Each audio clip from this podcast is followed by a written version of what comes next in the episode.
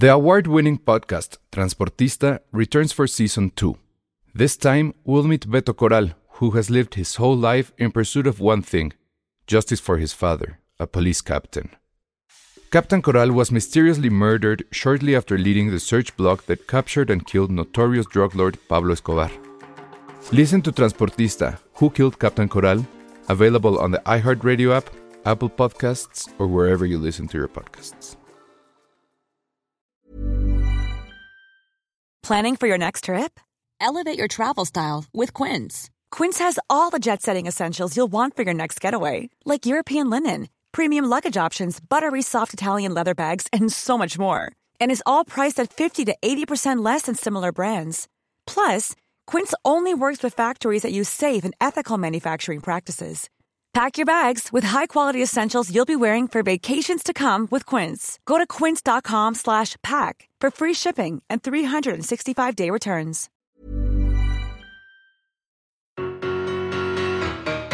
Bienvenidos a Citizen Boomer. Cine y series que les gustaban a tus papás y a los papás de tus papás. Con Charlie del Río y El Salón Rojo. Y entonces ahora sí ya comenzamos este episodio número, ¿cuál vamos? El 10 ya, ¿verdad? De ah, ya ni llevo la cuenta, fíjate que ya no llevo, ni llevo la, cuenta. la cuenta. Este es Citizen Boomer, el podcast de cine que todavía usó la guía Roji. Claro que usaste la guía Roji, Charlie. Por supuesto que sí, y, no sé si lo dije en alguna ocasión. eh, nunca tuve la guía Roji eh, Plus, la guía Roji VIP, la guía Roji que ¿Cuál era tenía esa? argollas. Ah, Tenía, había una que tenía Ah. argollas. Porque la barata, la económica, la que yo podía tener, era como cuaderno. Y cuando te tocaba una dirección que estaba donde las páginas se unían, pues prácticamente la tienes que quebrar para encontrar Sí. ese lugar. Pero había otra que ya se desplegaba el mapita un poquito, ¿no? Y ya, esos son ya Pero posteriores. esas ya eran cosas muy modernas. Así Muy bien, es. bueno, pues ya estamos eh, finalmente en vivo. Nos tardamos nada más, ¿cuántas horas? No, más. Tres Sí, días y cacho. cuantos días? Tres días, ajá. Sí, una disculpa porque el pasado jueves ya estábamos a nada de, de entrar al aire y tuve ahí un tema de emergencia, entonces pues bueno, ya no pudimos hacer el programa. Se lo podría haber echado Charlie solito, pero pues, ¿cómo dejarlo solo? Entonces, No era, no era la onda. no era la onda. Ahorita entiendo también que probablemente no va a haber mucha gente en vivo viéndonos, aunque ahí está ya Ismael Morelos diciendo que nos está viendo en la peor condición posible mientras trabaja. En domingo. Entonces, en domingo de Halloween. En domingo de Halloween. ¿qué- qué- eso es, ese es tal cual un horror. Y bueno, y dice que a él le gustaba ir viendo la guía roja y mientras su papá manejaba. ¡Wow! Es- como no había videojuego, entonces, como no había maps, Así es. entonces él iba siguiendo la ruta. ¡Qué increíble! Bueno, pues entonces vámonos con lo, de lo que vamos a hablar este fin de semana. Bueno, en esta transmisión, que obviamente pues tenía que ser de cine de horror y, y- y cuestiones que tienen que ver con monstruos y demás. Y decidimos eh, hablar de dos películas que definitivamente tienen, tienen mucho que ver. La primera, ah, pues ¿cuál es la primera? ¿En fechas cuál es? Es The sí, Thing, la ¿no? cosa del otro mundo. La cosa del otro mundo. Y The Fly, que pues aquí sí le pusieron nada más la mosca, ¿no? Tal cual. Oye, pero eh, alguien más nos va a acompañar, ¿no? Exactamente. El- no, espérame, a, a eso iba. Entonces, como vamos a hablar de estas dos películas, yo la verdad es que no me considero en realidad experto de absolutamente nada, pero sí sé que no soy experto de cine de terror. Pero Charlie y yo conocemos a alguien que sí es un experto, que vive con intensidad estas fechas y sabe muy bien de estos temas y es fan pues de, de estas películas, entonces decidimos invitarlo y, y hacer aquí nuestro club de viejitos hablando de películas de, de viejitos. Y entonces por eso tenemos a Antonio Camarillo, que ya está aquí con nosotros con su cubrebocas, este, no sé de Preparado, qué es. preparado, eh, querido, mi querido Alex Alemán, preparado para los temas que vamos a tratar el día de hoy, porque si algo comparten estas películas que tenemos preparadas para la sesión de hoy, es que pertenecen al género del body horror, del horror corporal, esas películas que sientes que nada más de verlas se te va a pegar algo, ¿no? Entonces, qué mejor que venir con cubrebocas, ¿no? Ya que estamos acostumbrados ya a utilizarlo, para que no vaya siendo que se me trepe algo en la, sesión, ¿no? Pero bueno, ya fuera, ya fuera de payasada. Muchas gracias, muchas gracias Alex, muchas gracias Charlie del Río. Eh, qué bueno que tuvimos esta feliz oportunidad, porque de pronto parecía que no iba a pasar, me habló también desde el miércoles, creo, eh, Carlos del Río, para hacerme la invitación. No se podía, pero pues las cosas se acomodaron y aquí estoy muy contento de eh, aparecer por primera vez en este espacio y muy contento de volvernos a platicar de, como Charlie del Río bien lo decía una y otra vez en Cinemanet, este cine de lo truculento, que son buenos ejemplos los de hoy de películas del cine de lo truculento.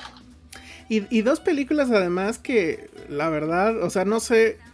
mira, Charlie ya está hablando, pero tiene el micrófono cerrado. Sí. Antes de eso, decir que eh, no solamente es un honor que Antonio Camarillo nos acompañe aquí como el primer boomer invitado a Citizen ah, Boomer. es la primera ocasión en la que tenemos un invitado en Citizen Boomer y me parece que eso hay que celebrarlo, querido Ahora, Antonio Camarillo. Él se ve sospechosamente joven, ¿eh? en comparación a nosotros. Ah, no sé, mal rasurarme. Yo dije, no, me voy, me tengo que ver bien, no sé, este, perdón por rasurarme. Si hubiera salido con la barba canosa. Exacto, es que ¿qué hiciste, Antonio? Perdiste el mojo. Perdí Perdiste mi el mojo con esa rasurada. Lo siento, Bueno, es que quería estar presente. Como dice Homero Simpson, me gusta estar bien presentado. Muy bien. Bueno, y entonces vamos a hablar de estas películas, pero a mí me gustaría primero preguntarles a ustedes cómo, o sea, cómo fue su approach a, a este, a estas, este, películas. Yo ya lo he contado en Filmsteria, pero pues lo vuelvo a contar. O sea, esta de, La Mosca y eh, El Hombre Elefante son dos películas que a mí de niño... El Hombre Elefante de plano no la soporto. Es una película que no volveré a ver jamás en mi vida. Mm. Y The Fly me daba mucho miedo, pero es más que miedo era el asco. Y, y, obviamente la volví a ver para, para el programa. Y pues digo, la verdad sí hice trampa porque la vi en la laptop. o sea, no la quise ver en la, en la tele grande. Y, y pues sigue pasando, ¿no? O sea, ya es menos tal vez y ya sabes que esa baba que sale es miel, leche y no sé qué cosas. Pero aún así dices, no, no puede ser. O sea, eh, eh, sí se te revuelve el estómago. No me imagino a la gente que la haya visto por primera vez en el cine. Y si acaso cometieron el error de pedir palomitas, no sé qué habrá pasado. Pero ustedes, ¿cómo, ahora sí que cómo fue la primera vez con estas películas? Charlie. Paz, Antonio, por favor. no, no, no, nuestro invitado. Gracias, qué, qué caballerosidad. Eh, a lo mejor se te vuelve a revolver el estómago, Alex, porque eh, no me lo van a creer, pero la primera vez que yo vi La Mosca de Fly, 1986, David Cronenberg, eh, no fue en el cine, eh, estaba, ¿qué estaría yo en la secundaria? Supongo, ya me hubieran dejado entrar seguramente, pero todavía era una época en la que mi ida al cine era mucho de, ahora sí que de la mano de mi papá, ¿no? Y mi papá no ha ido a ver la mosca, entonces eh, eh, no la vi, no la vi, y que sí tuvo estreno, seguramente Charlie tiene ahí la fecha, pero sí tuvo estreno en México, pero no la vi en el cine. La vi en video, estamos hablando de la era del Betamax la era de el video en casa, ¿no? Este, eh, la Betamax habrá llegado a la casa de ustedes allá en 1984, yo creo una cosa así, era todavía un poco una novedad. Seguramente habrá sido no en el 86, tal vez en el 87, imposible saberlo en este momento.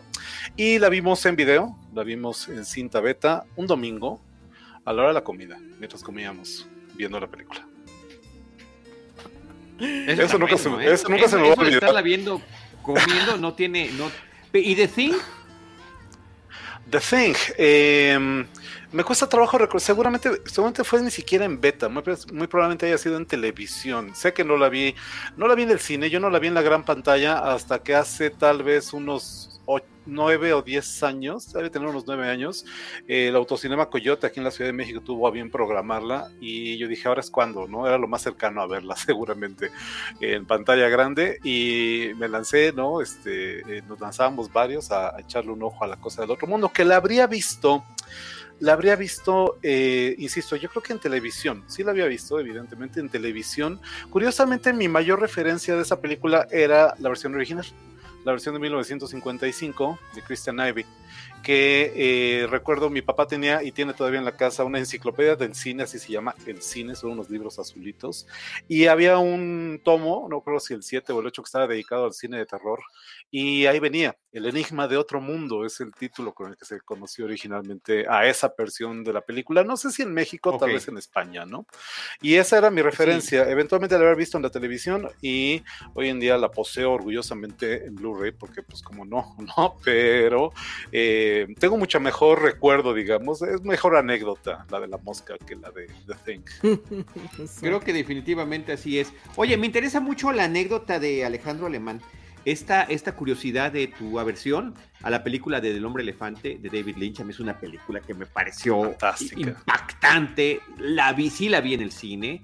Y cuando perdió todos los premios Oscar a los que estaba nominada, fue de esas películas que tienen multinominaciones y no gana ninguna. Fue, fue, creo que de mis primeros, no el primero, porque el primero fue Star Wars, porque yo quería que ganara más cosas Star Wars cuando, cuando eh, la nominaron. Sí ganó algunas cosas, pero no las principales. En aquel entonces me, me dolía mucho que una película eh, llamada Annie Hall o Dos extraños amantes eh, fuera la mejor película este, que Star Wars. Y ya en la universidad descubrí que había toda la razón para que así sucediera. Pero bueno, esa es, esa es otra historia, diría la nana. Eh, en el caso del hombre elefante sí fue muy doloroso, se fue en cero. Y, eh, y bueno, la otra cosa que, que, conecta tus dos películas, que creo que no lo sabes, y No, te lo voy lo a sé, decir, Sí, lo sé. que, pero que- vas. que son producidas, que son producidas por Mel Brooks. Exactamente. Sí, las dos. Eso es un detallazo. O sea, Mel Y- Brooks, el hombre de comedia, el hombre de la ironía fantástica, increíble que tiene, que, que inclusive la ha llevado al horror, como en Young Frankenstein, que es una cosa estupenda. eh, tú- te- la- le llegaban proyectos que pues definitivamente mandó a otras personas y en el caso del hombre elefante se le encarga a David Lynch y en el caso de la mosca se le encarga a David Cronenberg. Y después podemos hablar un poquito de lo que pasó con David Cronenberg cuando recibe el guion y demás. Pero esa, esa conexión me parece muy interesante, Ale, que comparten esas dos películas que dices. Eh, aquí tengo en la cartelera cinematográfica de la UNAM y de, María Luisa Amador y Jorge Ayala Blanco. Y la película The Thing se estrenó en México con el nombre La Cosa del Otro Mundo. La Cosa del Otro Mundo es, por cierto, uno de los títulos alternativos que tenía la historia original literaria. Se llama Who Goes There y en alguna segunda o tercera publicación le pusieron The Thing from Another World.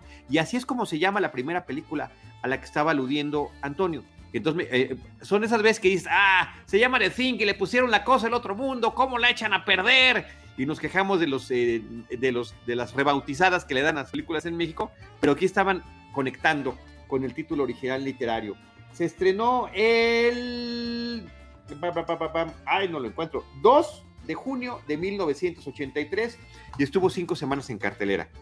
Ya revisé los cines en los que estuvo y, y- y no está el cine donde yo la vi, porque yo la vi en el cine, pero ya en estos restrenos que Segundas había corridas, tiempo ¿no? después. Sí, Sí, o la, o la segun- segunda vuelta, porque según yo, yo tengo la idea de que las, las carteleras de Ayala Blanco traen solamente la primera vuelta. Hay un montón de películas Correcto. que recuerdo haber visto en un cine, que luego de que ya que salían del circuito principal se iban al segundo circuito, salas de menor categoría, whatever that meant en ese momento. No, bueno, es- yo te digo que sí, sí, yo te digo que sí es una sala de menor categoría. Mm. Y, y ahí debo de agradecerle a mi papá en particular, que me llevaba a unos cines, em, digamos, no las mejores salas disponibles, eh, pero donde estaban las películas que nosotros queríamos ver. Muchas de las películas de Star Wars las vimos en este tipo de salas.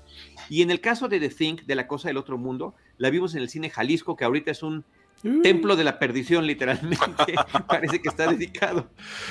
El Oración espacio- fuerte, oración fuerte, dice allá afuera. ¿No lo sabes, Ale? Es, uno de estos, de estos Ah. templos que anuncian. en- está junto a los tacos estos. Ya, ¿Cómo se llaman? Ah, ya, ya. Oración padre de fuerte. Del borrego viudo. Oración El- fuerte al Espíritu Santo, viudo. dice la, la marquesina. Pero, pero está bien bonito porque si, si tomas una foto de ese lugar desde cierto ángulo, está pare de sufrir y abajo es motel. Entonces dices, oh, bueno, ok, eso sí ya se entiende, Es ¿no? un área que, que en una cuadra y media tienes o tenías unos buenos tacos, un cine y un motel. O sea, creo que Es- no tenías que moverte mucho para La poder. fusión de La Dios cita, y la cita carne que, que viene mucho al caso en, en esta emisión, está, está buenísimo. Está increíble.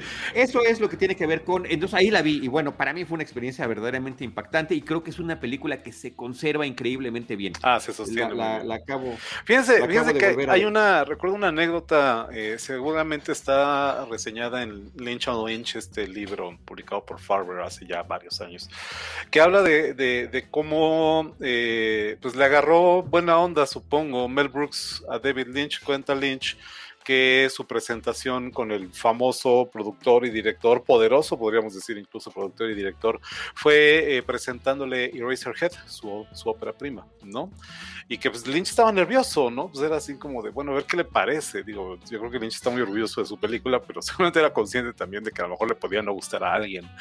Y cuenta que pues, estaba la sala sola para Mel Brooks, ¿no? Este, eh, pues que él estaba afuera esperando que terminara la película, que cuando finalmente terminó la proyección, se abrió la puerta y salió eh, Mel Brooks. Lynch pensó, pues a ver cómo me va y que en ese momento Lynch solamente, digo, eh, Brooks se acercó, eh, estoy parafraseando, no recuerdo las palabras exactas, que lo agarró, le dio un beso en la mejilla y le dijo, chico, te amo, estás loco. Y le dio entonces el hombre elefante.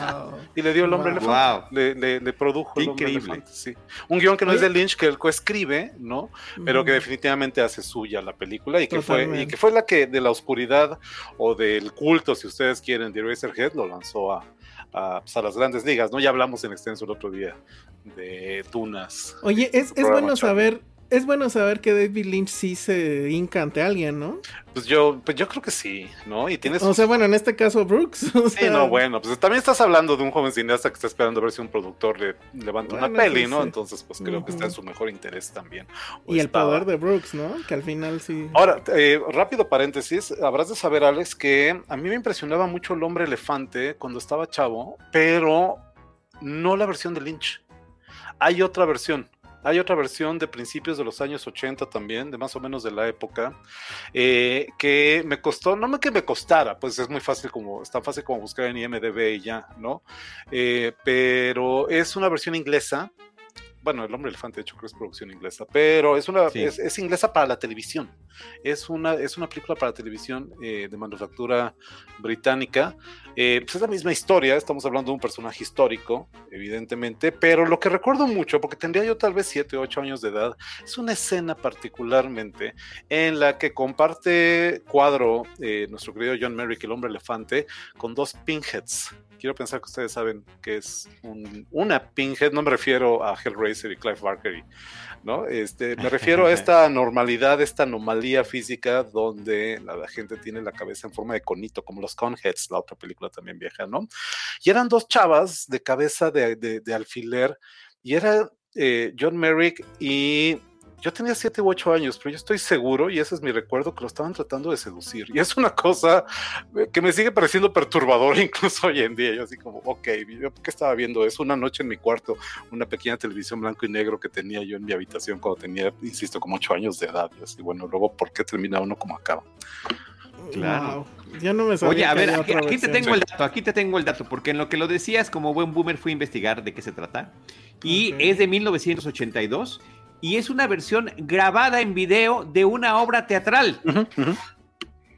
Y, entre otras personas aparece Glenn Close como la princesa Alexandra. Mira, eso no me acuerdo. De eso no me eh, acuerdo. No, pues no, era, no era como para que lo recordara nadie. He querido, he querido rastrearla, pero eso sí me da como. No, no es que me dé cosa, pero recuerdo que en su momento me impresionó mucho. O sea, sí tengo esa imagen muy clara de las dos chavas, del hombre elefante así con cara de, oigan, ¿qué están haciendo? y sí, no, bueno.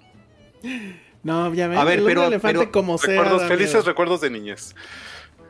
Pero el hombre, el hombre elefante, la de Lynch, en su, en su momento tampoco te impactó, tampoco la viste, la viste después. La vi en video, la vi en video, sí, en 1980 no me habían llevado a verla ni en broma, pero la vi en video eventualmente, este, me gusta muchísimo también, yo sí la tengo aquí, este, la edición de Criterion, es que está bien padre. Wow. Órale, no, ni sabía que había de Criterion. Sí, Criterion tiene, este, pues, te la enseñaba Charlie el otro día, eh, Criterion tiene casi todo, casi todo Lynch, me faltan tres o cuatro, sí. Y, Antonio es tanto fan, muy fan de Lynch como de Cronenberg, así que. Sí, no, por eso, por eso estoy más para el episodio. Los David. Para el episodio. Oye, espérame, no, no, no. Empecemos ya con voy, a seguir. No, no, espérame. Yo quiero seguir este, creándote pesadillas. Oh, la publicidad radiofónica que había para el hombre elefante era, te impactaba igual o más que la película de Lynch. Porque era la versión era, pues, era un, fragmento de la película justamente cuando la turba lo va persiguiendo. I am not an animal. Lo, arriconan y entonces oías en el radio a cada ratito, no soy un monstruo, no soy un animal, soy un ser humano. Bueno, eso te apretujaba el corazón. ¿En Radio Y- Red salía? ¿o cómo? En, en- en el radio, era un anuncio, de, o sea, así como próximamente en cines, o, No o véala en cines, era con lo que lo anunciaban, y con una, de- bueno, así lo recuerdo yo. porque me ¿Dónde impactaba estaba. Gobernación? con una, con una gran, gran producción. Y claro, entras a ver la película y te termina de impactar más. Y rápidamente, La Mosca, La Mosca, La Mosca, La Mosca, estrenada el 22 de mayo de 1987. Eh, pues recuerdo que también la, la vi en el cine y pues, que salí perfectamente contento. Yo no, yo las dos las vi en... En video. O sea, me acuerdo perfecto del Hombre Elefante fue igual, en un beta, Betamax, obviamente pirata, porque pues no había de otra. todo era pirata al principio, Pues sí. todo, literalmente todo. Así que no nos vean mal, no nos digan... "Mm".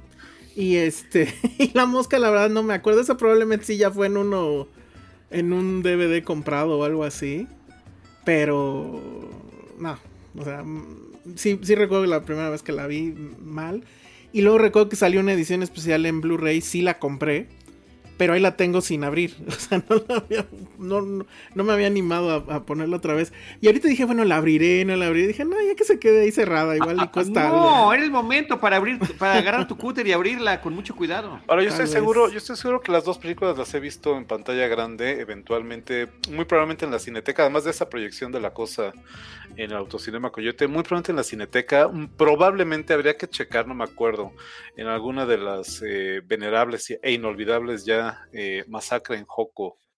Ya no hacen el ciclo, pero eran divertidísimas proyecciones en 35 milímetros, como Dios manda y como debe de ser de este tipo de películas clásicas de horror. Estoy casi seguro, es muy probable más bien, no estoy seguro, pero es muy probable que las hayan tenido ahí. Pero las dos las he llegado a ver eventualmente, seguramente en la cineteca, como debe de hacerse.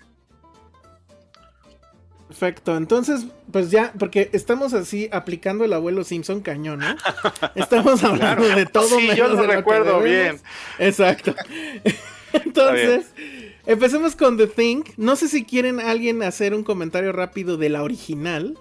¿Que de qué año era? 1955, si no me equivoco. Ándale, algo así. De Christian Nivey, es, Nivey es el director, que dice las malas lenguas, la película es una producción de Howard Hawks, el legendario Howard Hawks, productor, director norteamericano. Dice las malas lenguas que en realidad el director es Howard Hawks, o por lo menos habría dirigido algunas de las secuencias, algunas escenas de la película, que tiene, eh, también la he visto reciente, bueno, más o menos recientemente, me gusta, eh, esa sí la vi mucho después, yo la vi después de la de Carpenter, evidentemente, este, que tiene muy buen tiene momentos, y miren que es una cosa muy, muy, muy diferente. Al final, el, el- el- la premisa es la misma, esta expedición en el, no recuerdo si es Ártico, debe ser el Ártico, que encuentra este platillo volador estrellado, este sepultado en el hielo, en el permafrost.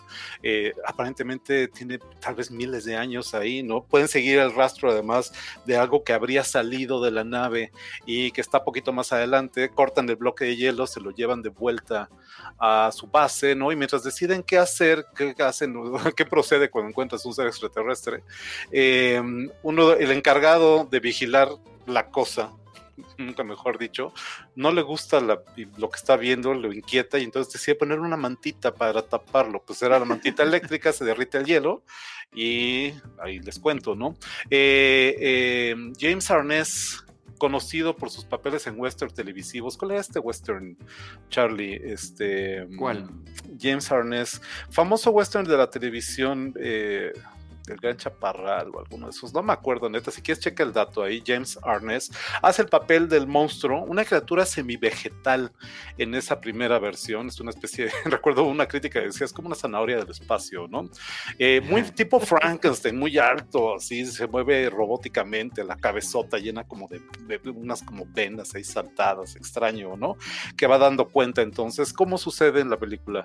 Eh, que ustedes, eh, bueno, que estamos discutiendo ahorita, va dando cuenta de los miembros de la expedición. Un elemento, sin embargo, que sí eh, se ahorra, que no está en esa versión, es la cuestión de la forma en que el extraterrestre, la criatura puede imitar, ¿no? Este, adoptar la forma de aquellas formas de vida con las que entra en contacto. Eso sí está en, eh, en la, historia original de Campbell, que de hecho la tengo aquí, les digo que venía yo muy preparado, les podría leer un cachito si quisieran, la tengo aquí, pero que eh, seguramente por cuestiones, entiendo que por cuestiones de presupuesto, los efectos de la época, etcétera, pues decidieron no meterse por ahí. Al final es una película de serie B, es una película muy barata que sin embargo, insisto, está muy bien resuelta. Yo creo que de ahí vienen los rumores de que en realidad sería Howard Hawks el director eh, de la película o un productor muy dedicado y muy involucrado en todo caso, y que eh, desde entonces se ha convertido en un referente y evidentemente en una de las películas favoritas de John Carpenter. Carpenter que siempre ha profesado su admiración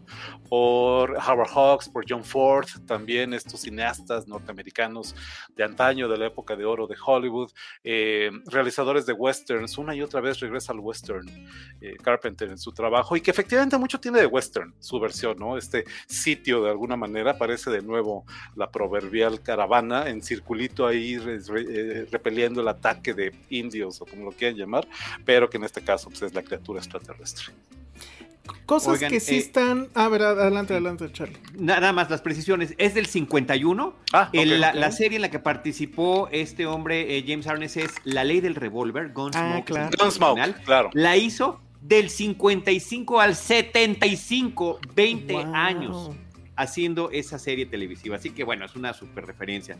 Y eh, la cosa que a mí también, yo también la he visto, eh, también me parece interesante, el tema de la paranoia, que es el que viene originalmente de este relato mm. que nos está diciendo Antonio Camarillo, que, me parece que es espectacular que haya sido escrito a finales de la década de los años 30. Creo que se publicó la primera vez como en el 38, el Who Goes There, en el que están basadas ambas películas, y donde ya está planteando estos hechos de una nave que había aterrizado, ha caído en la Tierra hace millones de años, que había, se había quedado congelado, que eh, la criatura, la cosa, efectivamente tiene esa capacidad de, de transformarse, de imitar a otros seres vivientes y tenía algo que ninguna de las dos películas tienen en el relato escrito, literario, que además también podía eh, eh, leer la mente y eh, utilizar la telepatía para saber sobre los demás, lo cual ya hubiera hecho que fuera absolutamente indestructible. Lo, que iba a notar es dos cosas que, que sí están, que hay en esta versión y que no están en la de Carpenter. Bueno, en esta parte sí hay como que los militares muy marcados, ¿no? Incluso está con uniforme, este cuate, este y que siempre va a ser el no, no toquen, tenemos que pedir órdenes a ver si, si nos dan chance, ¿no? Y los doctores, que eso sí se repite un poco, aunque no tan marcado, siento yo, es, no, pues es que este es el descubrimiento del siglo y, de aquí al Nobel, ¿no? Y, demás. Y dos, el, el, que en el grupo hay una chica y que hay toda esta parte de la tensión sexual de hola, ¿cómo estás? ¿No? Y, y la mujer es bien guapa. A mí sí me parece bien guapa. Margaret Sheridan se llama. Ahorita lo, tuve que checar, pero la verdad no me sabía su nombre. Y eso sí me pareció interesante, ¿no? Que hubiera esa parte como de tensión entre ellos y, el qué va a pasar y demás y que no eh, eh, Carpenter no, no lo utiliza. Que además sería ah. muy sería muy común, ¿no, Alex? En el cine de oro de clásico de Hollywood una, una trama B, una subtrama que una y otra tenía vez que haber una, chica guapa, ¿no? Sí, tenía que haber una, chica romántica y sí, supongo que Carpenter decidió que no lo necesitaba. Que bastante no, lo dijo, lo dice claramente ¿eh? en el documental que viene en el DVD, lo dice claramente, o sea, yo opté porque efectivamente dadas las condiciones en las que se supone está este equipo de investigación en el Ártico, no, no, en 1900, principios de los años 80, no tenía por qué haber alguna mujer allí expuesta, ¿no? Está en un ambiente varonil que en, el que, eh, aludiendo y sin decirlo, Antonio, a este estilo del western que me parece que está muy claro a lo largo de la película por varias de las escenas que tiene desde el inicio, ¿eh? Desde el inicio se nota. Ese inicio legendario, ¿no? Con, cuando David Moffat rompe el vidrio para disparar, o sea, me parece que es increíble. sí. Ahora, es en Halloween donde él, los, eh, eh, la niñera está viendo The Thing, pero está viendo lo original, ¿no? Ajá, ajá, está viendo, está viendo The Thing en un momento de la, de la noche y antes o después es, antes están viendo eh, Forbidden Planet. Mm, el planeta mm, prohibido. Primero están viendo esa que ya está cuidando a los dos chavitos, Laurie Strode, el personaje de Jamie Lee Curtis, y luego es la cosa del otro mundo y sale, ¿no? Esta secuencia de créditos emblemática también, cómo se va revelando, salen como rayos de luz penetrando la oscuridad y crean las palabras The Thing en la pantalla. Es fantástico, ¿no? Tengo una foto de esa veída al autocinema Coyote exactamente de ese momento en el remake, porque pues como, no literalmente. Y bueno, pues Carpenter nunca negó que él era muy, muy, muy fan de, la película. No sé cómo consiguió, bueno, sí fue, es después de Halloween, ¿no? Pero Sí. no sé si a partir de lo que sucedió con Halloween fue que le dieron chance. Esta película sí costó mucho más, ¿no? Que... Sí, es, Halloween? sí, es una película mucho más, más armada. Halloween era una película independiente. Y sin embargo es una película que yo sé que suena un lugar común, pero cimienta la, la, carrera de Carpenter. Lo veía el otro día en una entrevista, en un programa que, entre- que estrenaron en Shooter, el servicio de streaming, que decía, lo están entrevistando a cuadro y dicen, oye, pues qué onda, pero ¿por qué? O sea, ¿cómo le fue a Halloween? Dice, te voy a poner de esta manera. La película me costó 300 mil dólares, hizo en taquilla 70 millones. O sea, es. o sea, a partir de O ese sea, momento... Es una cosa maravillosa. A partir de ese momento yo creo que Carpenter no es que pudiera hacer lo que quisiera, pero obviamente tenía mucho más, mucha más libertad para proyectos de este tipo, que evidentemente es un proyecto más personal para él, ¿no? Exactamente. Sí. Y entonces ya llegamos a esta nueva versión. Donde lo, ahí sí les pregunto, Kurt Russell, ¿por qué fue Kurt Russell? Bueno, Pues acababa de hacer con él Escape from New York. Y ya había hecho lo- su película de Elvis, no, no olviden que la hace de Elvis Mm. Presley, ¿no? una película de las menos conocidas de Carpenter también. Es actor fetiche Sí. para Carpenter, sale una y otra vez. Y lo que yo quiero conseguir es su sombrero, que me parece absolutamente ridículo. Es fantástico, No sí. tenemos aquí la imagen, pero es como de Hood Truth, ¿no? O como de Homero cuando se pone la cámara. Así se ve. Y se lo pone cada rato en la película. Pero bueno, la, la situación es más o menos la misma, ¿no, Charlie? A mí me gustaría, a mí me gustaría nada más para no haberlo buscado y traído en balde, leer brevemente la introducción de McReady, que es el Ah, personaje, venga, venga, ¿no? venga. En la, en el cuento, bueno, en la novela cortita es un cuento muy largo en todo caso, de Campbell que dice eh, en esta parte, dice otro personaje, voy a pedirle a McReady que les proporcione los detalles, ya que ustedes han estado demasiado atareados con sus respectivos trabajos para seguir de cerca los esfuerzos de los demás. McReady al surgir del segundo término, donde se cernía el azul del humo, MacReady parecía una figura de algún mito olvidado. Una estatua de bronce dotada de vida y que caminaba, medía metro noventa, y cuando se detuvo junto a la mesa, después de una mirada característica hacia arriba para cerciorarse de que tenía espacio suficiente bajo las cortas vigas del techo, se irguió. Llevaba aún su chaqueta resistente y de un anaranjado detonante, pero que dada su enorme complexión física, no parecía fuera de lugar. Aún allí, a metro y medio por debajo del viento que zumbaba sobre la desolada extensión antártica, penetraba el frío del continente helado y daba sentido a la aspereza del hombre. Y Macready era de bronce, su barba de un rojo broncíneo y la roja cabellera a tono con ella, las nudosas manos que se crispaban y descansaban continuamente sobre los tablones de madera eran de bronce, hasta los hundidos ojos bajo aquellas gruesas cejas tenían tonalidades broncíneas. Ahí. Ah, pues ya, le- lees eso y dices, Kurt Russell. creo que no, eh, creo que esta onda que tiene Kurt Russell, de bien, bien white trashera, es la verdad, ¿no? Se ve bien white trash, es un, es un nacote gringo, literalmente. Que ese es el papel que repite una y otra vez desde, evidentemente, eh, Escape de Nueva York, ¿no? El Ujú. papel de Snake Plissken, que también es el, el inveterado rebelde, el que no sigue reglas, personaje ochentero por antonomasia, ¿no? Y que una, de alguna manera repite también aquí, un poquito más contenido quizá, pero... Sí, la, la, la cabellera que es así, La como el mata, anuncio sí. de, de Sí, shampoo. a ver, pero espérense, la, también. la barba. ¿No tiene un super mollo este caballero? O sea, a mí me parece que es un tipo que...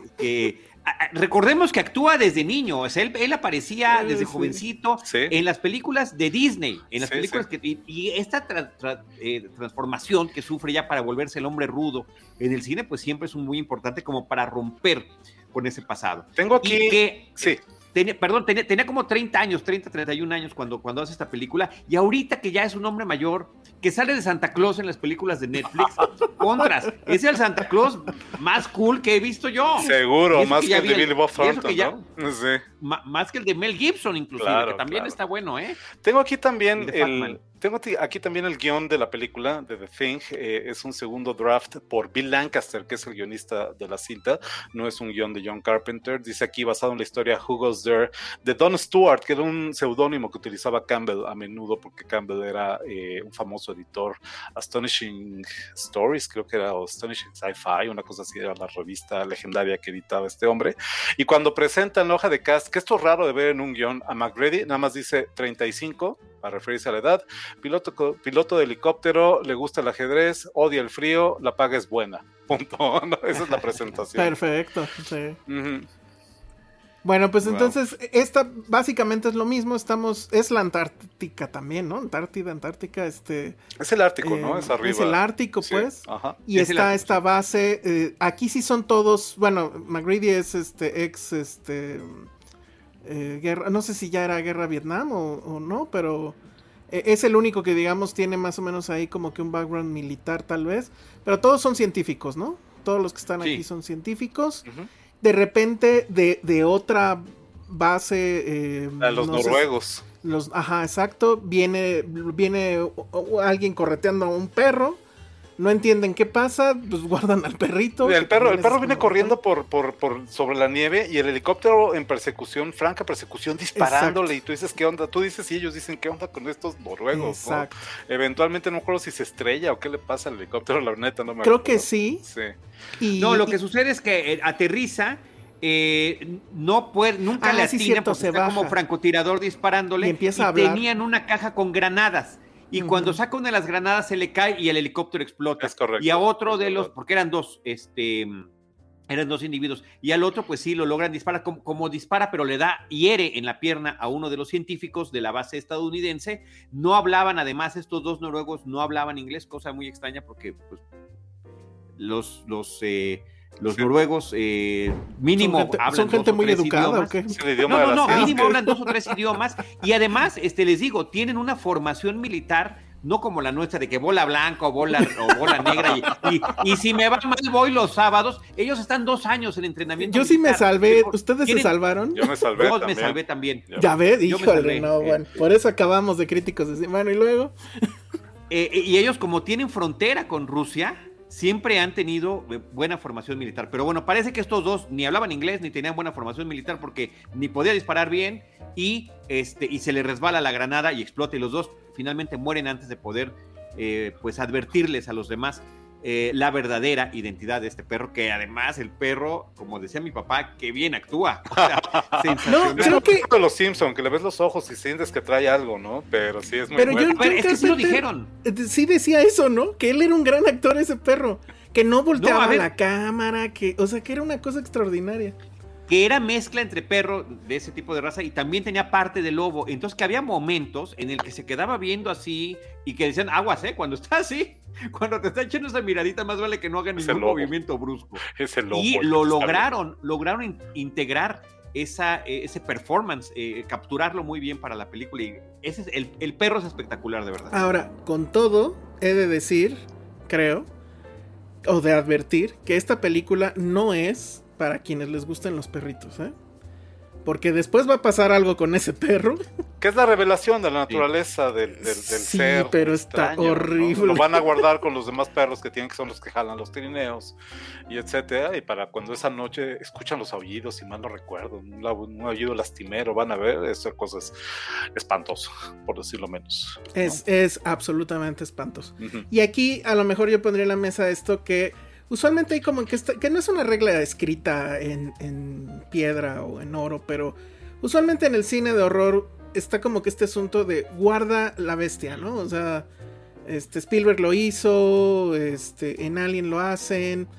eh, y el asunto es no, no reveles al monstruo, o sea, y si lo vas a revelar, revélalo como en cachitos. Como poquito a poquito, sí. Poquito a poquito. Eso incluso en The Fly sí se cumple. Sí, es correcto. Pero aquí, aquí es cuando Sí. se revela ¡Pum! así, ¡pum! Ahora, y te va en la jeta, ¿no? Y al mismo tiempo, y al final es lo mismo que sucede en Alien, y al final es lo mismo que sucede en otras películas del tipo, inclusive en La Mosca, pero en Alien creo que es una buena referencia. Sí te lo revela en toda su grandeza y espectacularidad desde un principio, pero cada vez que aparece es diferente. Y de todas maneras no sabes qué esperar, que esto es bien importante para la mecánica de, la- de una película de horror, que el espectador no sepa qué esperar, lo desconocido, que ya decía Lovecraft hace tanto tiempo, ¿no? El miedo a lo desconocido, no saber a qué te estás enfrentando. A pesar de que ya vimos al ser y de que ya vamos, rápidamente entienden eh, qué están enfrentando, cómo es capaz efectivamente de imitar otras formas de vida, pues eh, ahí viene, como decía Charlie, eh, el profundo sentimiento de paranoia de la película, donde pues no solamente no saben qué forma tendrá la criatura cuando la vuelvan a enfrentar y de manera dantesca y pesadillesca se les vaya a presentar, sino que además podría ser cualquiera de ellos. Exacto, que, es. que ese es el origen, eso está desde la, desde, desde la historia, Eh, como dices tú, la novela corta o el cuento largo, desde ahí está planteado, la paranoia es el gran tema que se está manejando, el no saber en quién confiar porque esta criatura puede tomar cualquier forma. Ahora, yo creo que sí es importantísimo mencionar, Antonio y, y Alejandro, el tema de los efectos especiales de la película. Rob Bottin. Rob Bottin, creo que hay que darle un, un kudos a este caballero y también el hombre con el que trabajó el storyboard, porque algo de lo que propusieron, además Rob Bottin tenía 20, 21 años, Sí, era un chavito. chavalito. Ya había cuando- hecho, cuando- si no me equivoco, ya había hecho The Howling, eh, el aullido. Exacto. Venía de, de Howling, fue lo que le dio el, el- ¿no? el, el antecedente para Y era poder protegido, meterse a este y era un protegido de este, ay, se me fue el, el nombre del legendario Rick Baker. Era protegido de Rick Baker. Mm. Que Rick Baker no puede hacer los efectos de The Howling por estar haciendo los efectos de Hombre Lobo, de, o por preferir, entiendo, hacer los efectos de un Hombre Lobo americano en Londres. Y por eso pone a su protegido, su chamaco de confianza, eh, eh, para que le ayude a Dante con su película. Y de ahí se brinca a la cosa del otro mundo. Y es, es brutal su trabajo para ser un chavito, fantástico talento. Es increíble. De es esos increíble. efectos- Y la ¿Qué estábamos, ¿Qué estábamos haciendo a los 20? Sí, No, no, no, bueno, no, no o sea, yo, me- yo todavía me sacaba los mocos, ¿no? O sea, de veras era... Es, es impresionante porque Sí. además supongo que hubo una mezcla de cosas, ¿no? O sea, este hombre con ese talento para hacer estas criaturas, recordemos que obviamente no había CGI, lo más cercano a computadoras creo que es la computadora donde McGreedy está jugando ajedrez y, que de, y que de hecho le, le gana y dice, máquina me está haciendo trampa y le echa cerveza o algo. Y este...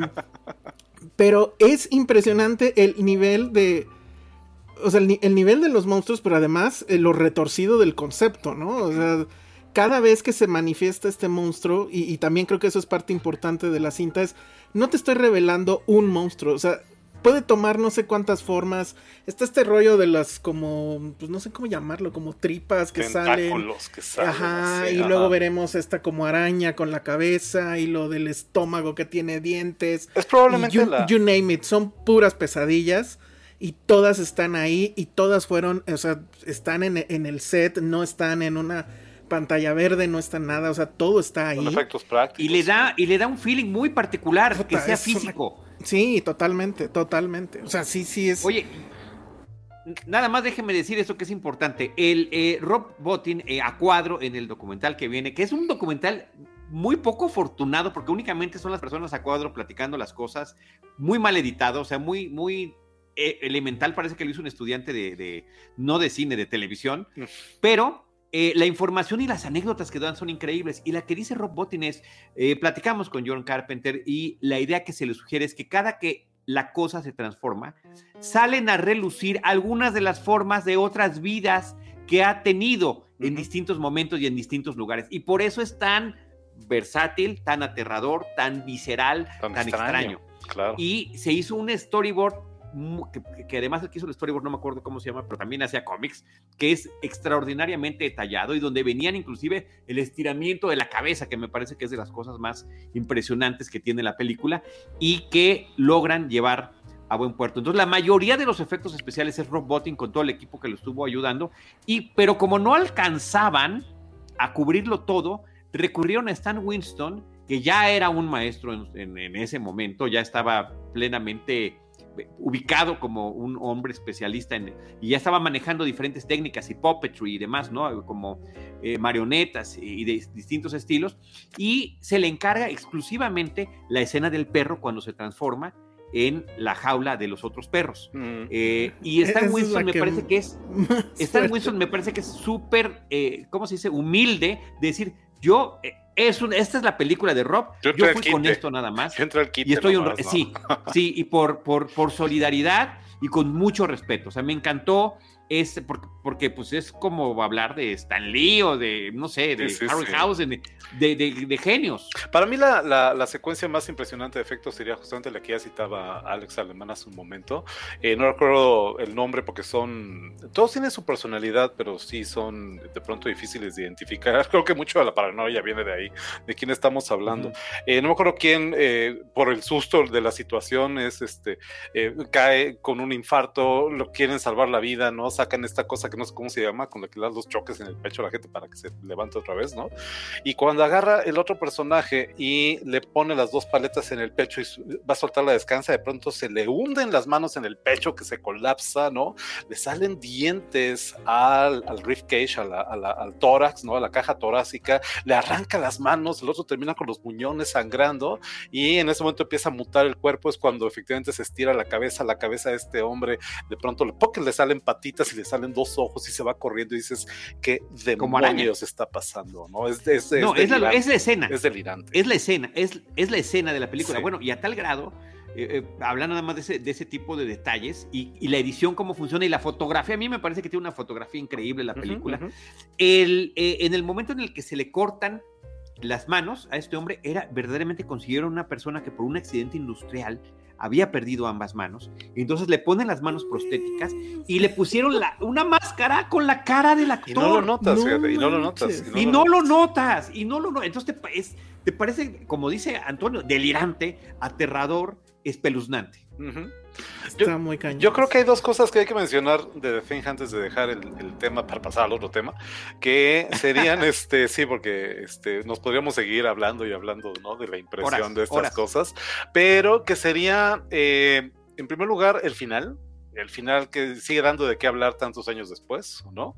Y el fracaso que resultó, de hecho, en taquilla, y por culpa de qué otro malvado extraterrestre había sido ese fracaso también, ¿no? Por, Alien, ¿no? No, por E.T. el extraterrestre. ah, por E.T., Se estrenan, se estrenan en el mismo, se estrenan en el mismo verano las dos películas y pues de pronto resulta que la gente prefiere al entrañable y adorable, me encanta E.T. el extraterrestre, es una de mis películas favoritas, ¿no? Que al bicho este monstruoso, dantesco, surrealista, ¿no? Que es material de pesadillas, ¿no? Es que y yo amorfo. ¿Perdón? Y amorfo, perdón, porque también el propio Carpenter dice, pero discúlpenme, inclusive que me disculpen los de Alien, que, que además no puede uno entender que hayan aprobado hacer The Thing sin el éxito de Alien y sin las semejanzas que hay. Inclusive se menciona que podría ser que el cuento de Campbell influye películas o historias como la de Invasion of the Body Snatchers, que también, que también es libro, claro. eh, que, es, que es posterior al 38, sí y generó cuatro o cinco películas que se han hecho con base en ese libro y eh, también Alien el octavo pasajero. Pero bueno, decía, siempre el monstruo era un hombre, como quieras, en un disfraz. Aquí no, aquí nunca hubo un hombre de un disfraz. Siempre fueron estas criaturas que tenían todas las formas posibles. Es correcto. De este tema de, lo mal que le fue, porque le fue muy mal, este, ah, rescato la, la crítica de Roger Ebert donde él pues también, o sea, no, no, no la cachó y decía que era, por eso me quedé con la idea de Alien, porque él decía que era un rip-off muy malo de, de, Alien, que quería ser Alien la película y que les, les había salido terriblemente mal y pues obviamente no entendió nada, ¿no? Digo, con, con, Roger pasa, pasa mucho eso, de repente sí hay muchas cosas que se le fueron. Era idiosincrático, Ibert. Ajá. Que yo no sé también si a lo mejor justo por este, este horror que francamente era, es que no sé cómo describirlo, pero ese son pesadillas, pero además son en una onda casi como de la revista heavy metal y cosas por el estilo. No sé si ese vibe de, jóvenes haciendo cine fue el que no soportaron, ¿no? Y sobre todo cuando pues tenían efectivamente a Spielberg al lado, ¿no? y, y, con este éxito. Y que estos niños vinieran aquí y hacer esto. Pero bueno, es... Pero... Véanla. O sea, si no la han visto eh, nunca, véanla. Y en serio, o sea, no hay una gota de CGI, pero la cosa está, los, va a... Va, a hacer que quieran que se tapen los ojos o que volteen hacia otro lado, porque realmente es horrible. Y la otra cosa que también quiero mencionar ahí, y yo siendo videojugador, también creo que influyó además en muchos videojuegos, o me queda claro que, muchos este, eh, artistas de videojuego eh, están influenciados por The Thing de Carpenter y pienso por ejemplo en algo como Doom. Doom en sus versiones ya más que la censura les permitía hacer más, pues se ven cosas así, o sea, cabezas con patas de arañas y, esta sensación de que hay allá atrás justamente, ¿no? Y que tienes que voltear. Ajá, ¿quién anda ahí? Sí, sí, sí. Entonces es súper influyente en su momento, él sé que, pues digamos que sí le sufrió a eso, o sea que alguien decía ahí que él entendía sus fracasos, pero que en esta ocasión sí fue así de no puede ser. O sea, y sí estaba muy herido en su orgullo y demás por, por, por el fracaso que fue, pero que después se convirtió en, película de culto y, y, que bueno, pues todo, digamos, tomó su curso normal, ¿no? Y, por ahí venía el dato, creo también que justo se estrenó también ese año Blade Runner. Blade Runner también, sí. Que, que le fue igual, ¿no? Le fue peor, creo o que le fue, fue peor. peor. Es que sí les pasó por encima a todos, literalmente, ¿no? Uh -huh. Creo que Oye, olvidamos... Antonio, tengo una, sí. tengo una pregunta para ti, perdón, eh, que me parece muy importante. Esta es mi película favorita de John Carpenter. Para mí es su obra maestra.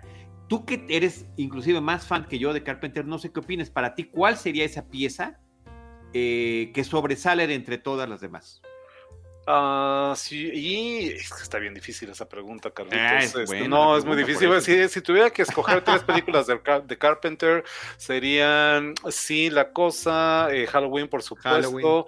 Eh, Escape de Nueva York y Masacre de la Crujía 13. Y ya no son tres. No, ya, escogiste cuatro. Está muy ya difícil. No, cuatro está muy, muy difícil. Yo, yo, soy muy parcial a, a Halloween por el, pro, por el prodigio que es Halloween. Sí, es una película milagrosa, literalmente. Con qué pocos recursos. Bueno, vean, vean qué... lo que traigo puesto. Sí, claro. O sea, uh -huh. Con qué pocos recursos y con qué exceso de talento Carpenter resuelve esa película, me parece, eh, para los que nos gusta, además del cine, cómo se hace el cine, etcétera, y que eh, de una u otra manera también hemos tenido las manos metidas detrás de la cámara, este, es una gran inspiración. Por eso me gusta tanto, ¿no? Eh, pero sí, muy, muy probablemente, bien. estaría de acuerdo contigo, muy probablemente la cosa sea la obra maestra de John sí. Carpenter. Muy sí. bien. Oigan, antes de cambiar, y bueno, ya sé que ya vamos a cumplir una hora, ya ni modo, lo siento, pero nos vamos a apurar, pero bueno, primero. Pero al final, eh, al final pregunta... mencionar unas cositas. Robotín después haría. Eso siempre me da risa pendeja, pero que es de Robotín es el que hizo Robocop, o sea, creó el traje. Okay. Entonces Robotín, Robotín. hizo Robocop. Ajá. Eh, el presupuesto de esta película, aquí ya lo tenía anotado, son 15 millones. Y bueno, siendo que Halloween costó 375 mil, pues sí, sí había ahí una, un, un, un cambio notable. 320. Otra de las críticas no. durísimas que le hicieron a la película fue de un crítico que se llamaba Christian Nivi, que decía, si quieren sangre, vayan al matadero. Ajá. Pero, Esto pero es un... Christian Ivy es el director de la primera película, ¿no? Christian ah, Navy, sí, ¿sí? cierto, perdón. Él era el director de la primera película y dijo además, terrible anuncio de JB y Smirnov. Y sí es cierto, yo no sé si tenían ahí deal, pero hay varias escenas donde se nota así El bien. Que es, ¿no? Ajá, un product placement de que es JB y que es Smirnov. Y ya llega un momento en la película donde dices, híjole, sí se antoja un JB después de... Oye, es la mejor manera para verla, para tolerarlo igual que ellos, al menos tratar. Por supuesto. El final, Antonio, el final es importante que me. Pues aquí nada más quedaría la pregunta que ha eh, inquietado a cinéfilos durante décadas, literalmente. En la escena final, eh, después de que finalmente consiguen prenderle fuego, volar en pedazos, es una quemazón eso, a la criatura extraterrestre, los que quedan son eh, McReady, el personaje principal, y Childs, este negrito, ¿no? Los dos sentados, eh, mirándose este, como en alguna caricatura de Ren y Stimpy, así mirándose los dos, como, ¿no? Porque este, a ellos no les queda claro y a nosotros no nos queda claro si alguno de los dos podría estar infectado, ¿no? Hay teorías y no sé si aquí caben los spoilers o nos ahorramos eh, la explicación. Pues ya sí, no, hasta el final, pues ya. Bueno, sí, sabíamos ya, ya, que iba, ya, ¿no? Este es, pues es, el clásico final de película de horror. O sea, no creo que hayamos dicho que nadie que eh, algo. De buena película pudiera, de horror. Sí, de buena película. Un final no complaciente. Muy bien, ahí les va un detalle. Ahí les va un detalle nada más. Este, cuando están ahí sentados hablando de qué es lo que van a hacer, se les hizo de noche, hace un frío espantoso, no hay manera de salir de ahí. Probablemente morirían a pesar de cualquier cosa. Que eso es lo que quería McReady, ¿no? Si logran evitar que la cosa salga de ahí y vuelva a quedar sepultada bajo el hielo del Ártico, pues se salva la humanidad, literalmente, ¿no? Y cuando están ahí platicando en esta terrible parano desconfianza bien paranoica, de pronto extiende la mano, McReady le ofrece un trago de whisky a Childs y el otro agarra y lo empina y se lo toma sin ningún problema. Apuntan los que han visto con atención la película que a esas alturas lo que llevaba en botellas de whisky McGrady era gasolina para las bombas Molotov que usaron para volar mm. al, este, a la criatura. Eso significa en el momento en que Charles le da el trago y se lo toma como si fuera refresco, sin darse cuenta teóricamente que es gasolina, eso delataría que Charles no es Charles, que Charles nunca ha tomado whisky, vamos a decir, ¿no? Además del hecho de que mencionan también, es cuestión de observarlo con detenimiento, que a McGrady le sale vaho de la boca, hace mucho frío, y a Charles no. Mm, ah, y, lo único que nos queda claro, está muy buena esa teoría, ¿eh? pero además lo único que nos queda claro es que no es McGreedy, o sea, eh, con él hemos estado todo el tiempo. Claro. Eh, y hemos visto cómo luchó hasta el final por eso. Y el que sí desapareció un rato y regresa, pues es Charles. Es el único que probablemente, aunque no necesariamente, podría ser la cosa. Ahora, pero está interesante este Además, además hay una secuencia secuela, que no es la secuela de 2011, pero hay un videojuego, y debes de tener el dato por ahí probablemente, Charlie, hay un videojuego en el que participa Carpenter y en el que sí eh, aparece McGrady, que es como un personaje secundario, aparece a la mitad del juego, así como para decirles qué están haciendo o qué están enfrentando. Y eso eh, daría a entender, porque lo podríamos considerar como canon de alguna manera, daría a entender que McGrady habría sobrevivido eventualmente Mm, padre. No, no lo conozco, no lo conozco, lo voy a buscar. Sí, lo, que hay es la precuela que, que es simplemente anecdótica porque tiene que conectar con todo lo que vimos que nos queda a la imaginación, salvo ciertas cosas que encuentran en el campamento los noruegos y que tienen que justificar. O sea, sí hay un trabajo interesante para poder conectar los puntos, pero... Recuperamos el personaje femenino que lo hace esta chava, sí, ¿cómo se llama? Sí, eh, Mary Elizabeth Winstead. Exactamente. Eh, que está, está, bueno, logran empatar ahí algunos de los efectos o de los diseños de la película original, explicas cómo salieron esas cosas eventualmente, esta cosa que encuentran quemada también bajo la, nieve, etcétera, pero que ahí sí está el apoyo del CGI hay, por más que le metieron también. Este, sí, es otra cosa, ya no se siente igual. Es muy reiterativa, se siente como un reboot. Se siente como un reboot. Pues porque forzado, porque a, final de cuentas resulta que llegan siempre a las mismas condiciones a las que llegaron en la película anterior, ¿no? Sí, exactamente. Bien. Gran película. muy bien. Este, dos cosas nada más este, por comentar. No dijimos de Morricone. La música de Ennio Morricone, por supuesto. Increíble. Sí que se ganó el, mood Carpenter, ¿eh? completamente. Sí, totalmente, y que se ganó el Razzie. Porque la película en serio la odiaron. Y luego el dato curioso ahí es que cosas que le sobraron que hizo para esta película son las que le da Tarantino en The Hateful Eight. Y ahí le dan un Oscar. Cuando era pues básicamente donde sale Kurt Russell. Ah, solamente el tema de la película es obra de nuevo de John Carpenter, ¿no? El primer tema al inicio de la cinta. sería el, típico, el pulso electrónico este que también ayuda a crear esa sensación de suspenso y de anticipación. Ok, y otra cosa que la va a conectar con The Fly es, digo, dentro de las otras cosas que son obvias, que se volvió también una metáfora, o que mucha gente la empezó a ver como una metáfora sobre el asunto del SIDA hay toda una secuencia donde para saber si, eres o no eres el monstruo tienen que cortarse el dedo, dar una muestra de sangre y de alguna forma la con un alambre con un alambre al rojo vivo que tiene ahí el soplete van probando a ver si reacciona van probando. y que pues eso se ve como las pruebas de sangre que te, tenían que hacer para saber si tenía sida o no. Y pues el y la paranoia no de este cuate lo tendrá no lo tendrá. Y es este monstruo que está dentro de ti y que va a terminar consumiéndote. Body horror en, en su máxima expresión. Que es algo que en algún punto aunque ya lo analizaremos más adelante también se dijo de The Fly, o así la quiso leer la gente, pero definitivamente era otra cosa, ¿no? Claro. Entonces, bueno, en ambos casos era otra cosa. En ambos casos era otra cosa y, el contexto eh, orientaba a esa lectura, ¿no? exacto. Que en el caso de The Thing, yo creo que, pues sí era un poco, o sea, sí, sí empataba bien, ¿no? O sea, en, inicios de los 80 la paranoia de si la gente tenía o no tenía el SIDA y de que si se te pegaba saludándolos o hablando con ellos, todo eso, pues eso, eso fue muy real, ¿no? Sí. Y, que pues solo con una prueba de sangre se sabría, pues también, ¿no? Entonces, creo que en ese sentido The Thing sí, sí lo empató sin querer, porque obviamente cuando lo hicieron todavía no sabía de eso. Pero en el caso de Fly no, y ahorita lo, hablaremos. La, primera de The Fly también es de qué año? 50 y... eh, 58. 58. Es 1958. Que es esta película que la verdad es que yo la encuentro un, cuanto tanto naif, ¿no? Sí, es muy este, inocente. También basada en una novela corta o cuento muy largo de Frank Langeland que se llama La Mosca precisamente, ¿no? Conocida en su primera versión como La Mosca de la Cabeza Blanca, así la pasaban en el Canal 11 y ahí fue donde la vi la primera vez en una función de Canal 11 un sábado, un domingo en la tarde, me acuerdo también bastante bien, ¿no? Y sí que es ingenua, es una concepción ingenua del tema. Este científico, eh, hermano del protagonista, sale Vincent Price en un papel indefinido, porque es Vincent Price y debería ser como el, personaje más importante principal, pero no lo es. El importante es el científico David, ¿qué se llama el actor? Hedison, David, Hedison, que era uno de los, de los personajes principales de Viaje al Fondo del Mar. Es correcto, ¿no? Y que eh, es uno narrando la historia del otro últimamente, ¿no? Este científico que vive con su esposa, tiene ahí su laboratorio, etcétera. Eso está en la novela también de Langeland. Y que está experimentando con una máquina que sea capaz de teletransportar la materia, ¿no? Aunque en esta primera versión nunca se utiliza la palabra teletransportar, según yo.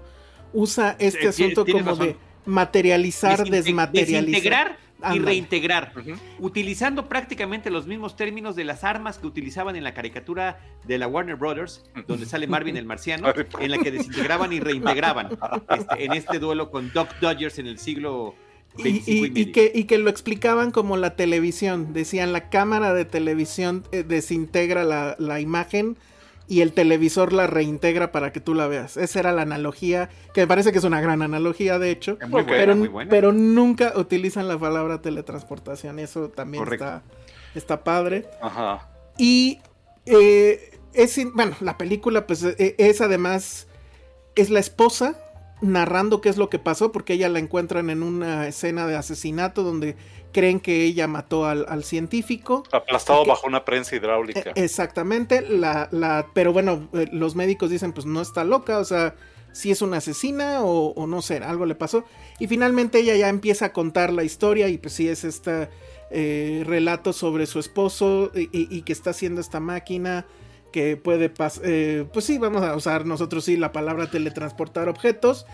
Y pues obviamente cuando él intenta hacer eh, eh, el experimento con él mismo, una mosca entra en esta, pues que es como cabina. de cristal, ¿no? Parece una y, y, los va a, fusionar. Pero ahí viene lo naif, siento yo, pues en realidad sale muy poco como la mosca y lo único que hicieron pues fue ponerle la cabeza de una mosca. Y una mano, la cabeza y una, mano. y una mano de la mosca. Y cuando él ya está transformado, que no puede hablar, además que esa es otra cosa eh, curiosa, él trae una como toalla encima de la cabeza y es como va a comunicarse con su esposa. Al final creo que eso sí está en ambas. El asunto es la relación entre ellos dos, ¿no? Y ella cómo va a tratar de ayudarlo y después verlo ya transformado, bueno, con la cabeza y, y esta como tenaza y pues va a aplicar la clásica de horror de aquella época que era poner la cara así, ah, y gritar. Y siento que ella actúa pésimo, ¿no? De hecho, no, no me acuerdo es quién una película, Es una película de serie B, es una película muy, muy baratita. Y, tiene esta cosa rara que ya casi rumbo al final se vuelve película muda, porque como él no puede hablar y ella está en el shock, entonces prácticamente ya toda la secuencia final nadie habla. Entonces es también como curioso, no sé si lo buscaron, crear atmósfera no lo logra según yo, pero bueno, sí tiene este alur de, de una idea que es bastante tétrica, ¿no? Al fin y al cabo. Tiene, ese es un detalle que acabas de mencionar hace un momento, de este, él, él se comunica con ella aunque no puede hablar porque tiene la cabeza de la mosca, que son las cosas que eventualmente le molestan, y lo dice en entrevistas a Cronenberg cuando acomete la realización de su remake, ¿no? Eh, no, no hace sentido, porque va perdiendo su humanidad el personaje de David Edison, ¿no? el científico, va perdiendo su humanidad al principio, tiene la cabeza de la mosca, pero sigue siendo él, pero luego ya no, y dice, pues eso no tiene sentido, ¿no? O sea, que dentro de la cabeza sí está el cerebro, o como, o sea, exactamente qué fue lo que cambió, ¿no? Y eso efectivamente no hace, no hace sentido. El final es legendario también en la resolución trágica, en la resolución trágica de esta historia de amor que comenta Alex, eh, la manera en que eh, la única esperanza, igual que en la película de Cronenberg, la única esperanza para nuestro héroe, es encontrar si hay una, este, si él tiene la cabeza de la mosca y una de las patas, por ahí debe de andar una mosca que tenga la cabeza del científico y su brazo. Y por eso la versión original es conocida también como la mosca de la cabeza blanca, porque entonces el hijo de la pareja dice, ah, yo vi una mosca muy, que desde antes lo dice, que es parte de la tragedia de la historia. Ah, es que ando cazando una mosca muy simpática, tiene la cara blanca, tiene la cabeza blanca, y todos dicen, ah, sí, sigue jugando, estamos ocupados, ¿no? Y eventualmente caen en cuenta que esa es la mosca que andan buscando, que tiene la cabeza de David Hedison, bueno, del, científico y su brazo, ¿no? Eh, cuando finalmente le hacen caso al niño, le dicen, no, pues le abrió la ventana y se fue, una cosa así, ¿no? Ya no hay esperanza, es cuando ella toma la decisión de, sería eutanasia, si ustedes lo quieren ver de esa manera, ¿no? Y eh, en, la, en, la, en el epílogo de la película vemos al personaje de Vincent Price, el hermano del científico, hablando con el policía, ah, pues qué triste estuvo todo esto, están platicando, cuando de pronto se acercan y en una telaraña entre los arbustos ahí en el jardín de la casa, ahí encuentran a la mosca de la cabeza blanca, atrapada en la telaraña, eh, a punto de ser devorada por esta tarántula que viene, esta araña que viene bajando y que solamente alcanzan a escuchar el help me, help me, help me, ¿no? Que en un acto también de, de, de, de mercy, ¿no? De piedad, agarra entonces Vincent Price y con una piedra lo aplasta antes de que sea devorada por la araña.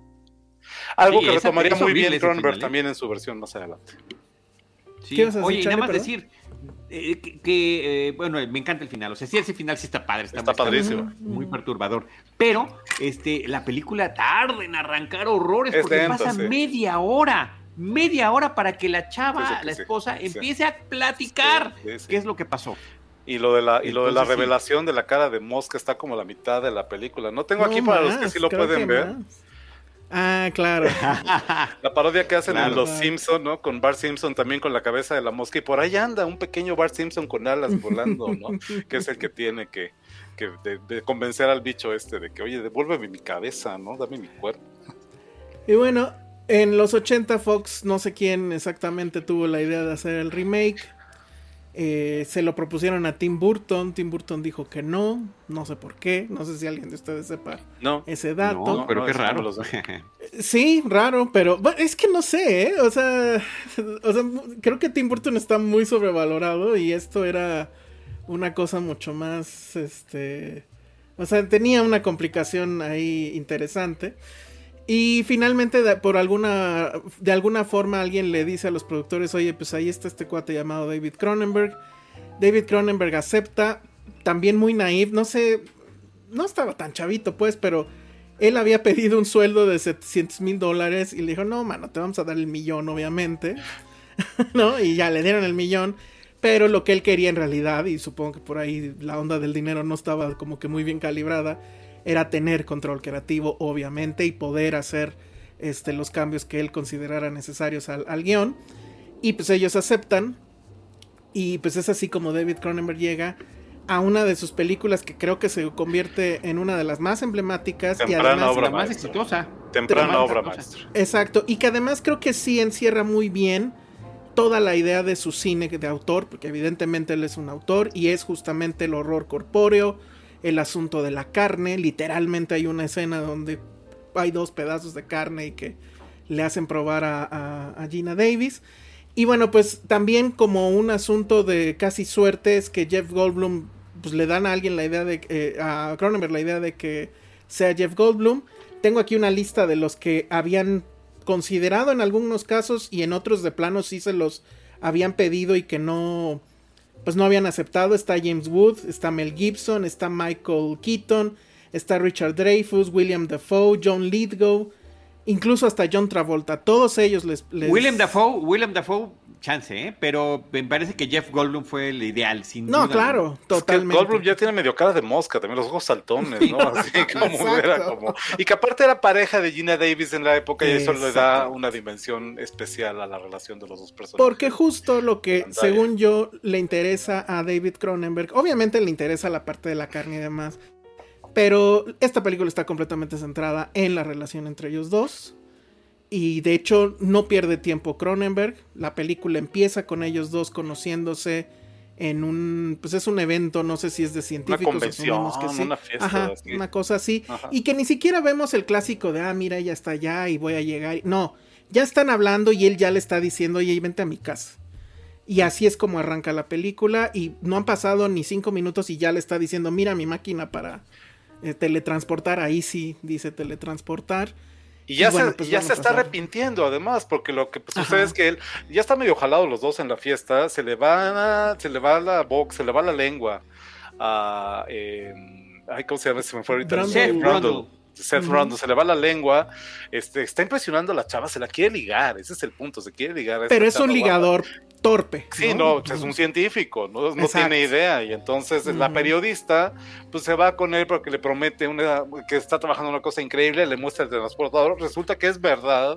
Ella dice, salgo corriendo a la revista a escribir mi nota y dice, no, espérame, es que no está listo, ¿no? Y es cuando hacen este deal, los dos, dos dice, ok, por favor, no reveles todavía esto, vamos a hacer una cosa, tú documenta el resto del experimento. Le faltan todavía algunas cosas, le platica que la computadora se hace bolas y no sabe entender la carne de nuevo, ¿no? Y entonces le dice, tú documenta el proceso y eso es un no, Pulitzer de, periodismo, ¿no? Y entonces ella acepta y es en ese, vamos a colaborar si ustedes quieren que surge entonces la relación amorosa entre los dos personajes, ¿no? Que aquí el asunto, a diferencia de la original, o sea, en la original está también el tema del accidente, ¿no? Que él se va a teletransportar, pero sin darse cuenta entra a la cabina la mosca. Aquí pasa igual. Pero el tema es por qué hace eso. Porque acababan de hacer el experimento con un este ¿cómo se llama? con un, un mandril, un mandril, un mandril, ajá. Y parece que todo sale bien y como en la original dicen bueno pero hay que esperar no este porque ya habían hecho un experimento con otro mandril que salió perfectamente mal no que sale todo volteado como calcetín literalmente y, es, espantoso también horrenda la escena no que, yo me pregunto que yo me pregunto por qué no en los primeros experimentos usaba un pollito o algo sí, así. Sí, sí, No, o sea, échate un mandril, está pues medio violento, Bueno, un pollito también hubiera estado muy feo. Es la tradición, es la tradición de los monos para experimentos, esa es la verdad, ¿no? Vas avanzando, ¿no? vas avanzando. sí. ¿por qué no probaron con una mosca primero? Oigan, nada más, eh, rápido, eh, el, asunto del, del, proyecto, cómo lo toma Cronenberg, también es muy interesante, porque eh, en ese momento de tomar la libertad creativa ah, que estás diciendo, él reescribe el guion. primero le quita las primeras 17 páginas el como de Charles para poder llegar directo. Charles Edward Pogue es el guionista original. Ajá. Le dice que estaban horribles todos los diálogos. Aquí los tengo los dos, de hecho, si alguien los quiere ver, aquí tengo los dos guiones a, la mano, en la pantalla. Pues ahí compáralo, porque lo, que dice Cronenberg en entrevistas, que, me eché algunas, eh, dice, eh, yo pues lo tuve que reescribir todo, no me gustaba nada de sus diálogos, pero sí él dio la estructura. Entonces, por eso están los dos créditos eh, de guionistas en, la película. Me gustaría a mí agregar eh, un proyecto sumamente personal para Cronenberg. No sé qué tanto eh, se haya hablado de esto. Es un proyecto muy personal para él. Él venía de hacer, él venía, bueno, comienza su carrera con esas películas de explotación, literalmente. La oportunidad que yo tuve de platicar con David Cronenberg hace ya años, mm. cuando estuvo invitado aquí en México. A la Cineteca. En la Cineteca, en una retrospectiva de su obra, en el estreno de Spider. Eh, tuve la oportunidad de platicar con él 10 minutos y me platicaba justamente cómo él acepta esas películas, porque él quería hacer cine y era lo único que le estaban ofreciendo y dijo, eh, toda esa retaíla de sus primeros filmes, particularmente los dos primeros, creo que sería Shivers, They Came From Within, también se le conoce el 75, creo que es, y luego Rabbit, Rabia que son dos películas de explotación, ¿no? De horror explotativo, pero ya muy cerebral también y con estas ideas que ya van cobrando forma de esto que se conoce como el proyecto Cronenberg, ¿no? Hace eventualmente Cromosoma 3, eh, The Brood, hace eh, Scanners, que es uno de sus primeros éxitos, una película francamente de ciencia ficción. Él siempre se ha movido entre el horror y la ciencia ficción, ¿no? Y eventualmente llega Videodrome, que sería Videodrome, que sería como en el 83, su película eh, también, sus primeras películas emblemática, ¿no? Esta es la película que lo pone en el mapa y que permite entonces que lo contraten, porque es un proyecto por encargo, evidentemente no es su guion, es una adaptación en Zona Muerta de Death Zone, adaptada ¿eh? evidentemente me fascina. de la novela de Stephen King, ¿no?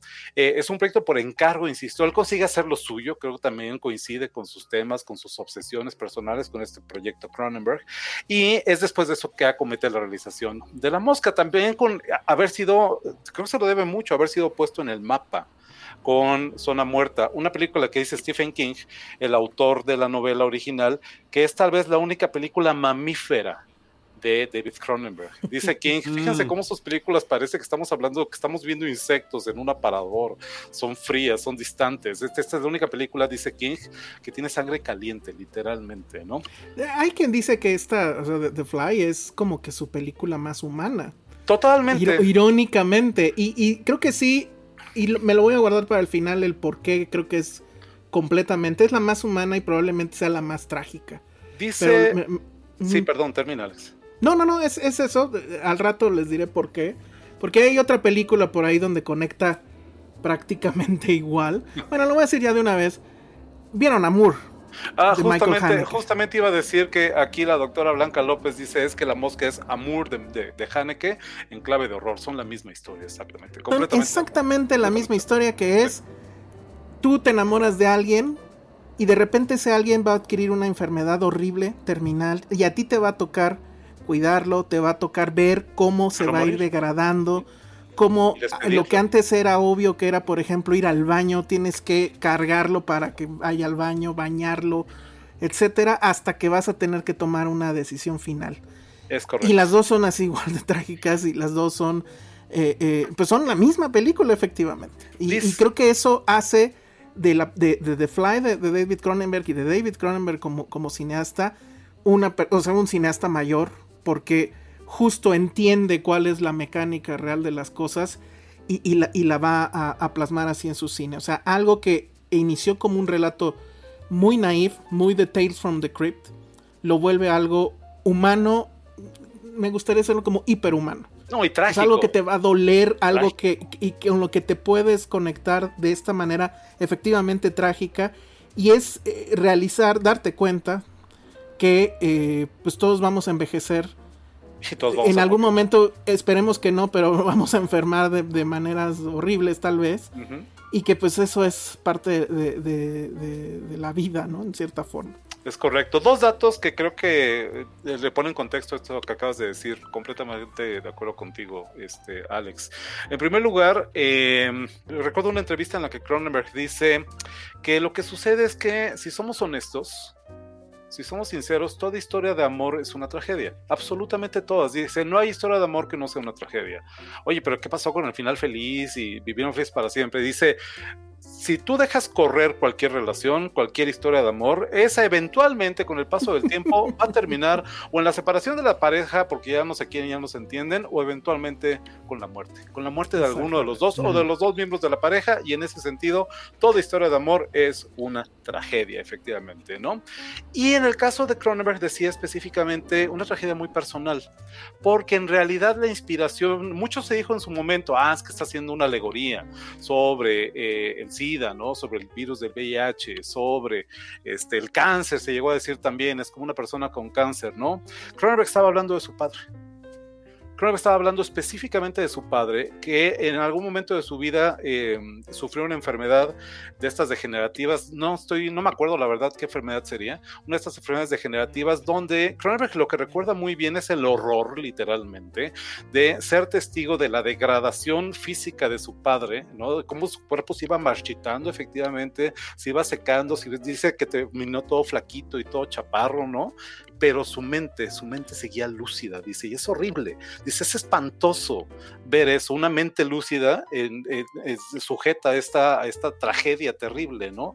Quiero citar de aquí, esta es una vieja revista, la Video Watchdog, legendaria revista de video eh, de Tim Lucas, es el autor que durante años publicó esta revista discutiendo lo que iba saliendo en video y demás. Este es un número dedicado a David Cronenberg y eh, con esta foto eh, de Videodrome en la portada, y tiene un compendio Cronenberg and the Flesh, dice aquí, de citas citables de David Cronenberg en entrevistas y demás.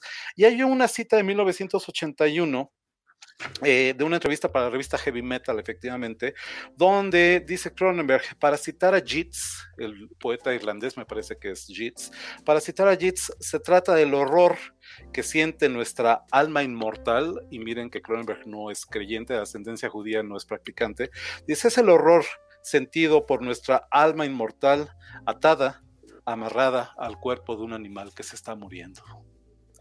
Y esto me parece que es, me dan, me, dan escalofrío solamente de, decirlo en este momento, ¿no?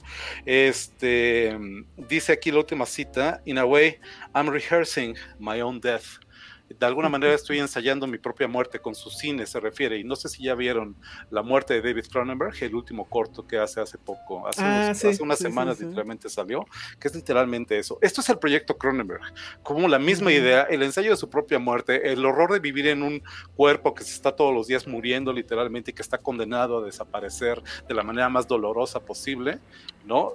Cuando nuestra mente, yo no diría el alma, pero cuando nuestra mente, nuestra mente concibe el infinito, nuestra mente es capaz de concebir la inmortalidad. que es imposible entonces, ¿no? Y yo creo que Y- y mi- si, y- si hay alguien que, que explica muy bien en su corpus este, artístico qué es un autor, creo que ese es Cronenberg. Es correcto. O sea, es la misma idea siempre, pero va evolucionando y va encontrando otras formas de, de mostrarlo. The Fly era igual en su momento muy obvia tal vez, pero después cuando vamos a Story of Violence o otras es exactamente la misma idea, Sí. pero ya no está en ese en ese tono Ya no está en el ese género, ya no está en ni- el género, Exacto, y sigue siendo la misma idea, que eso a mí me parece que es impresionante. Perdón, Charlie, te, te- te interrumpí. No, nada más es, eh, a- a- este, añadir que qué bonita palabra utilizaste para describir la obra artística en su conjunto de Cronenberg, su corpus, me parece que por supuesto Muy, este, muy apropiada. muy atinada, muy atinada.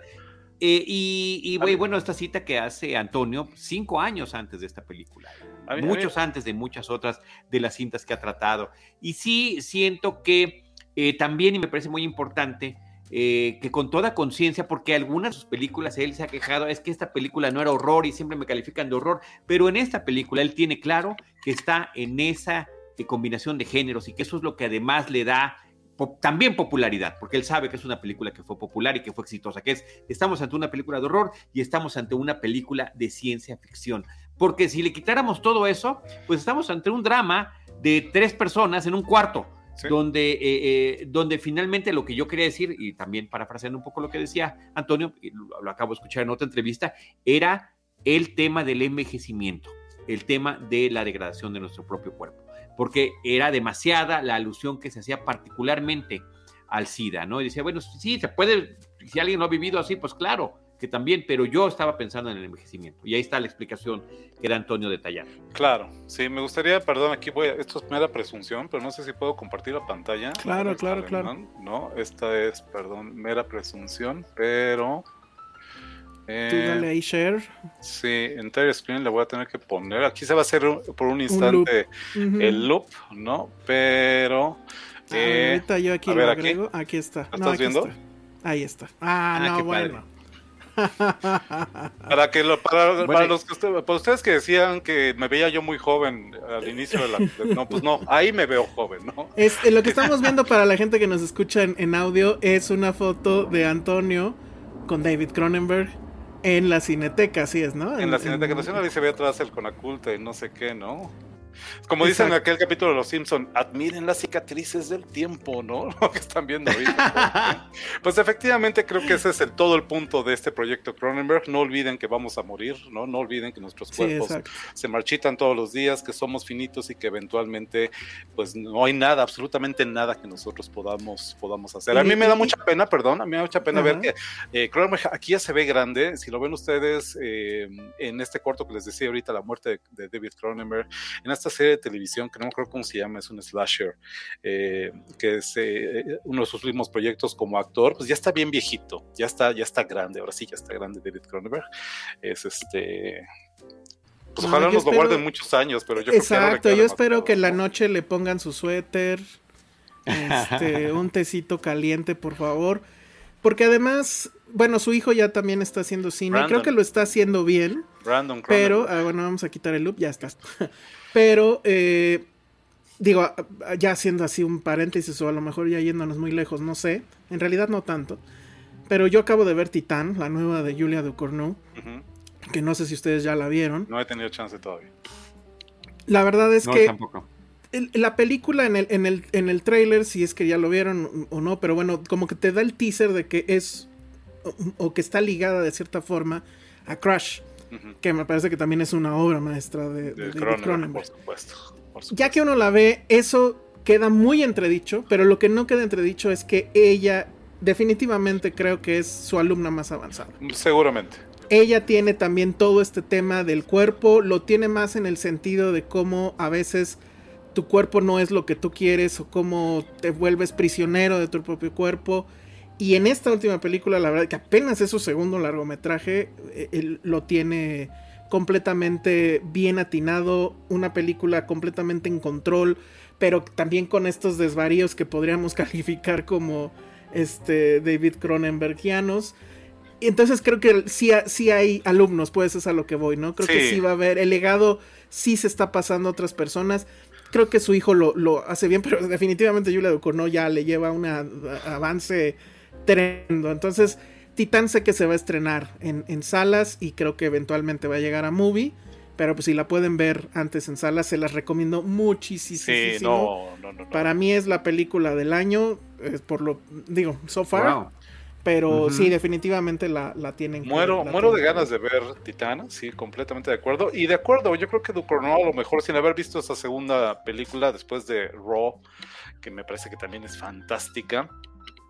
Sí, como que hasta el Cronenberguito sale, sí le da un tú, un, un tú a tú ahí, ¿no? Sí, director de estas dos películas, Antiviral, la primera película de Brandon Cronenberg, a ese a Brandon lo conocí en Sitges hace como 10 años Bien, también. Platiqué con, lo entrevisté para Cine Premier, supongo, en su momento, ¿no? Para la cobertura que hacía para, para Premier.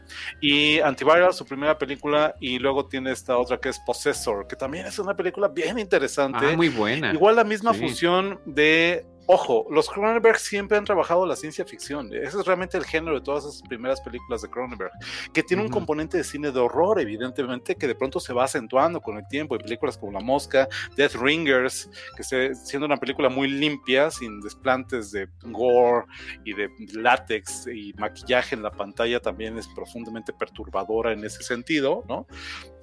Y el hijo, pues por ahí va, son películas, son premisas de ciencia ficción, una cultura en Antiviral, donde idolatramos a cantantes y músicos y grandes artistas, ¿no? Al punto de que la gente está dispuesta a pagar por consumir su carne, literalmente. Se clona la carne de los famosos y se vende en literalmente salchichonerías, ¿no? Ah, cómete un pedazo de, no sé, Lady Gaga, lo que sea, ¿no?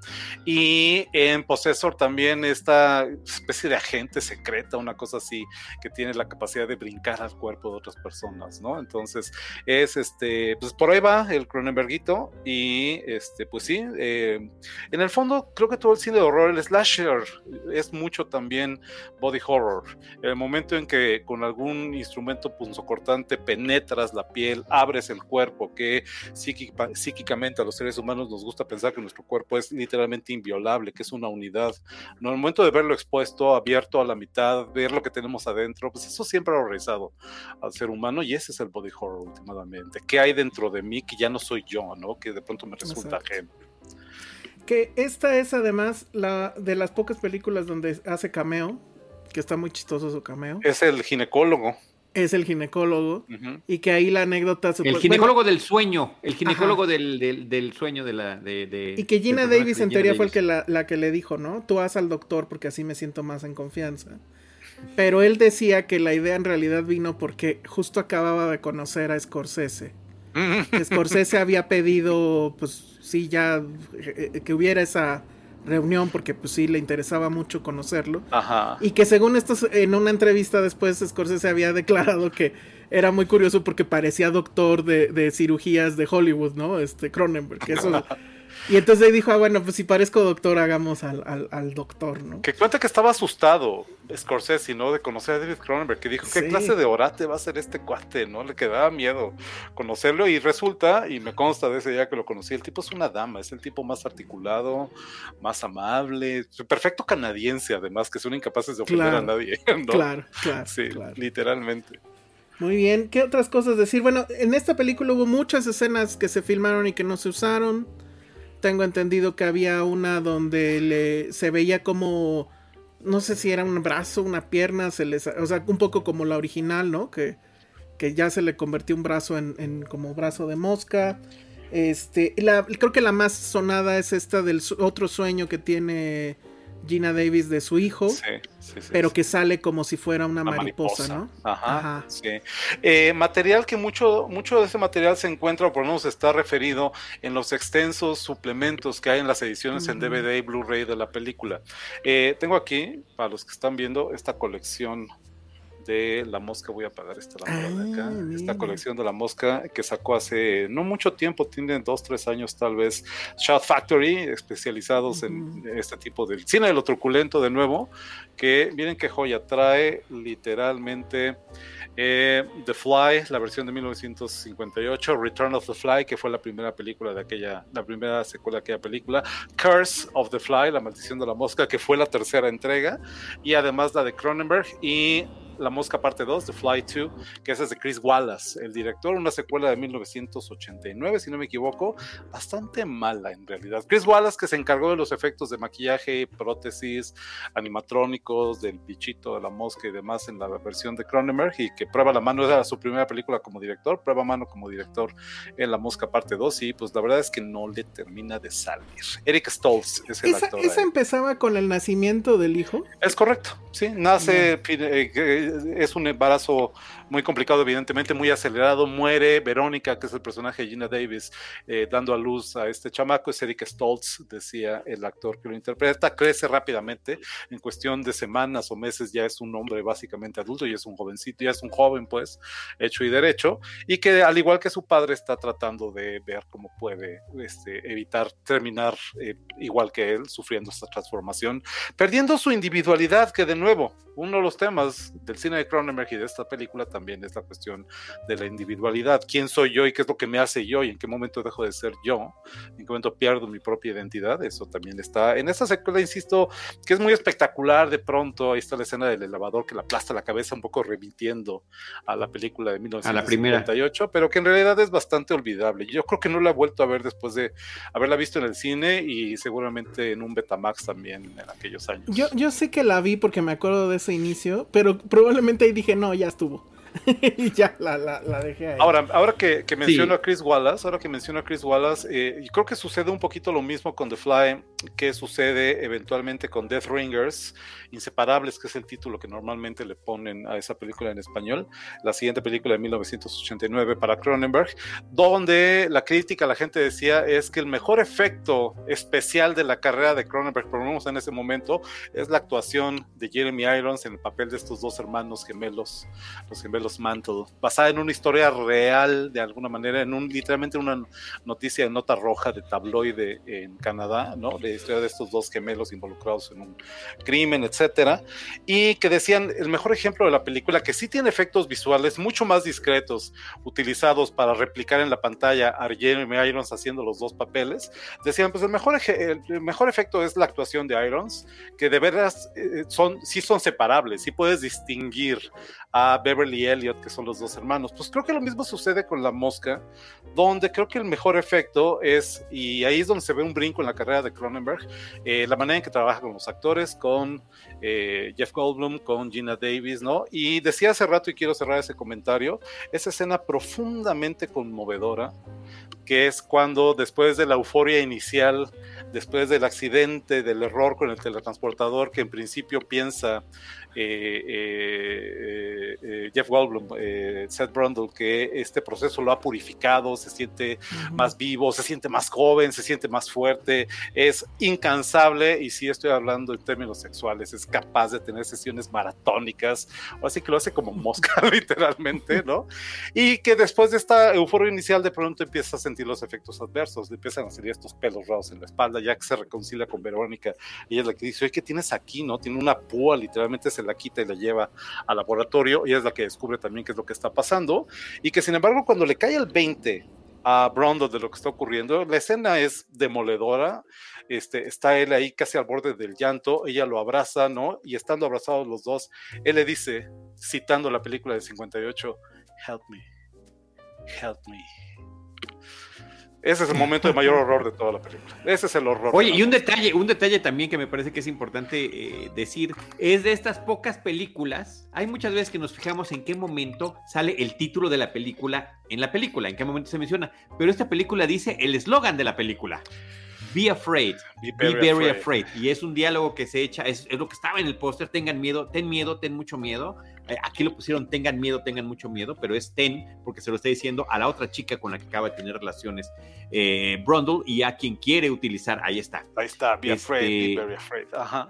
Exacto. Sí, es, se lo dice a la otra chica antes de que quiera utilizarla eh, como experimento también para la teletransportadora. Entonces el eslogan dicho por el personaje de Gina Davis en la película.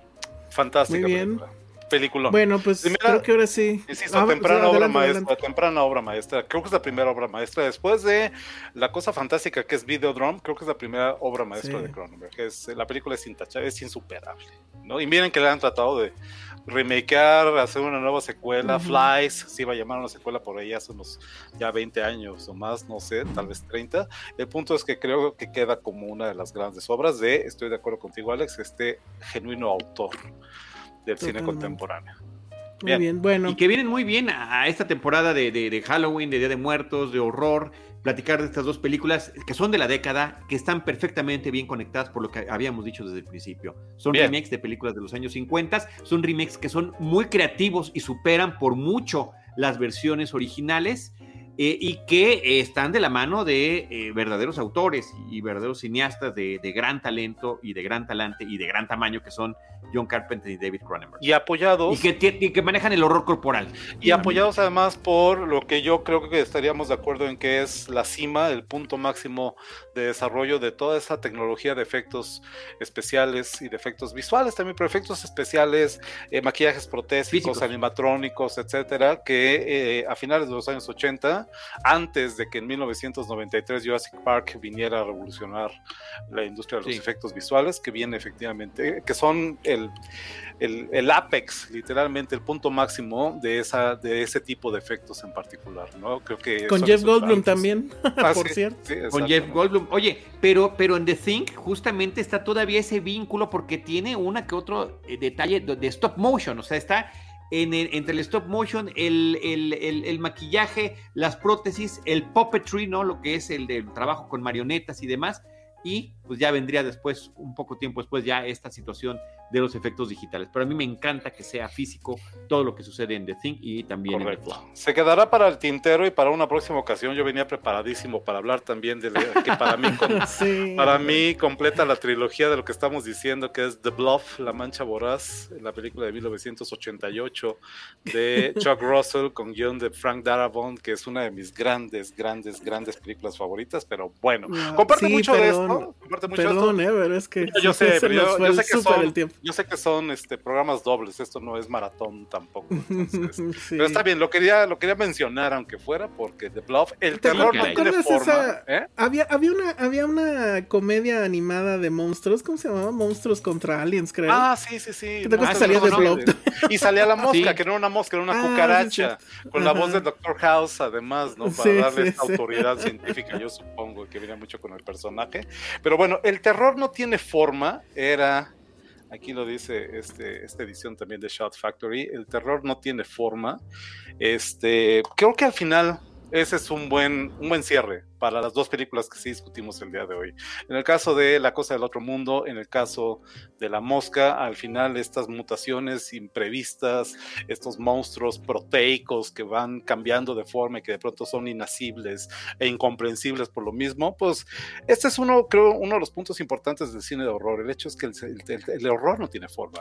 Le tenemos horror a lo informe, horror a aquello que se escapa de los cánones clásicos de belleza, lo que es simétrico, lo que es contenido, lo que tiene una, una, simetría, una forma, etcétera. Pues el horror genuinamente, y esa es la raíz, creo, del horror, es aquello que no tiene forma, que es inasible, que es imposible de entender además, ¿no? Grandes ejemplos, las tres películas, creo. Sí, la, Mancha Voraz es como se llamó en México, de La Mancha Voraz. Eh, febrero 10 de 1989. Muy bien. Con el pues hermanito de Matt Dillon. Queda, queda, aquí el compromiso de Charlie mío de que vamos a hacer un programa con The Blob y a ver con qué otra película lo, conectamos. Pero bueno, ahora sí ya nos tenemos que ir porque ya llevamos una hora. Pero bueno, ándale, perfecto. Ok. Entonces, bueno, pues ya nos tenemos que ir porque sí, ya tenemos una hora y media. Un saludo a Vero, que es la que va a tener que editar todo este rollo. Lo siento mucho. Muchas gracias por los comentarios, por la gente que nos está viendo en vivo, que bueno, pues sí se juntaron algunos. Ahora que pues no lo hicimos en nuestro horario y día habitual, que es un jueves sí, un jueves no, eh, a las 8. Pero bueno, ya cumplimos y con creces. Estoy viendo aquí este. Es como un especial de Halloween, está bien, ¿no? Mira, está increíble. Dice la tía Freddy que el algoritmo le está mostrando una entrevista de Landis, Carpenter y Cronenberg. muy buena, esa es muy buena, sí. Y Mick Garris conduce esa ver. entrevista. Mick Garris, que también es. Es Dice Oscar Sánchez, ¿puedo poner un reto comer con la gelatina de mosaico mientras ven la transformación en The Fly? No, pues creo que no, no, no va a pasar. A mí, insisto, me sigue dando mucho asco la película, pero sí la amo. La verdad es que sí, sí, sí la, la quiero mucho. Bueno, pues entonces ahí estuvo. ¿Dónde se pueden ver? The Fly se puede ver en Star. Supongo, Lo porque que es no- de Fox. Ajá. Exactamente. Lo que no sé es si está bien formateada, porque últimamente ya me di cuenta de es- que ese es el problema de esa plataforma. Cosas que eran white las están haciendo cuadradas para que ocupen toda el, el- la, la pantalla de la, de la televisión. Charlie nos está mostrando sus DVDs de La Sí, Mosca. es que eh, si no lo encuentra uno en las plataformas, está siempre. Oye, perdón, pero qué buen comentario. defensor.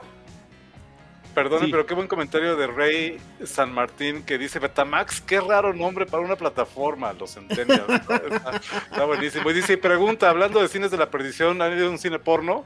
Un día hacemos un programa de, y si quieren me invitan, si quieren, de mis incursiones en cines porno cuando todavía había cine porno. Conste, porque sí, yo México, también vi, yo vi vi- esa pregunta y pues sí, la respuesta Yo es vi, sí. yo vi, yo vi Garganta Profunda en 35 No, milímetros en el cine. Marilyn Monroe que estaba en Tacubaya, porque es mi trabajo como futuro, que no lo era entonces crítico de cine y especialista en el tema, eh, aprovechar este tipo de oportunidades. Yo he visto Garganta Profunda en pantalla. grande. Wow. Sí. Y mira, el que no ha ido a un cine porno seguramente es Charlie, pero nos está enseñando sus figuras de. La mosca. No sé cómo, bueno, pues de, de la cosa, porque no tiene De la cosa del otro mundo y de la mosca el nombre. de ¿no? McFarlane. Toys. Y- Ah, ¿y los dos son de McFarlane? No. Los dos son de McFarlane Los dos y de son McFarlane. de esta colección que venían, se llama Movie Maniacs la colección y que Maniacs. vienen increíbles con los pósters de la Con los película. pósters, Que me Exactamente. parece que eso es uno de los grandes detalles que, que tienen. Entonces Ah, también con el. Be Afraid, Be Very Afraid, que, que además es un gran póster. Digo, los dos pósters me encantan, eh, pero y los dos pues están, eh, es la luz, ¿no? Que proviene de Ujú. estas criaturas eh, y, y que también es otra parte que las está empatando. Bueno, muy bien. Despidámonos ya, porque si no, en serio, esto nunca se va a Nos acabar. quedamos, nos quedamos hasta mañana. Bueno, yo me tengo que ir más comercial. Yo salgo corriendo de aquí a la función, a comer algo y la función de 5 No, de la corre, tarde. corre, nada más. de Dile Mórbido. Fest. Mórbido que hoy cierran las eh, funciones presenciales de Mórbido Ujú. 2021. Si tienen Perfecto. chance, no se pierdan algo bien. Nada más, recuérdale a la gente dónde te puede encontrar en redes sociales. Arroba Camaril, ahí está en la pantalla, ese es mi. Twitter. Tengo el Twitter también de arroba necrofilmia, pero realmente es que no lo uso para nada. Estoy pensando qué puedo poner y que sea distinto de lo que pongo en el otro, y la verdad es que ni lo uso. Pero arroba Camaril es donde me encuentran activo, porque el Facebook, Antonio Camarillo, lo tengo, la verdad es que abandonadísimo hace años. Entonces, Creo que es muy de boomer abandonar Facebook. Me parece muy bien. Charlie, Arroba Charlie del Río y eh, arroba Cinemanet. Ahí nos pueden encontrar. Entre yo soy arroba el Salón Rojo. Muchas gracias por escuchar, ver este programa. Les recordamos, estamos en el feed de Filmsteria. Salimos un martes sí, un martes no en audio, en todas las plataformas donde se pueden escuchar podcast. También estamos en Cinemanet. eh, y bueno, pues ahí está en, en la plataforma de YouTube de Cinemanet y, y en Twitter también. Y pues nos escuchamos en la próxima, que a ver de qué hablamos no sabemos todavía, pero algo se nos ocurrirá. Muchas gracias. Gracias chicos, muchísimo gusto. próxima. Muchas gracias, suerte. Bye.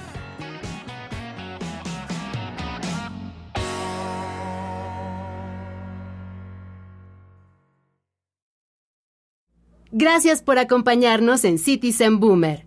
Te esperamos en nuestro próximo episodio con más películas y series del pasado.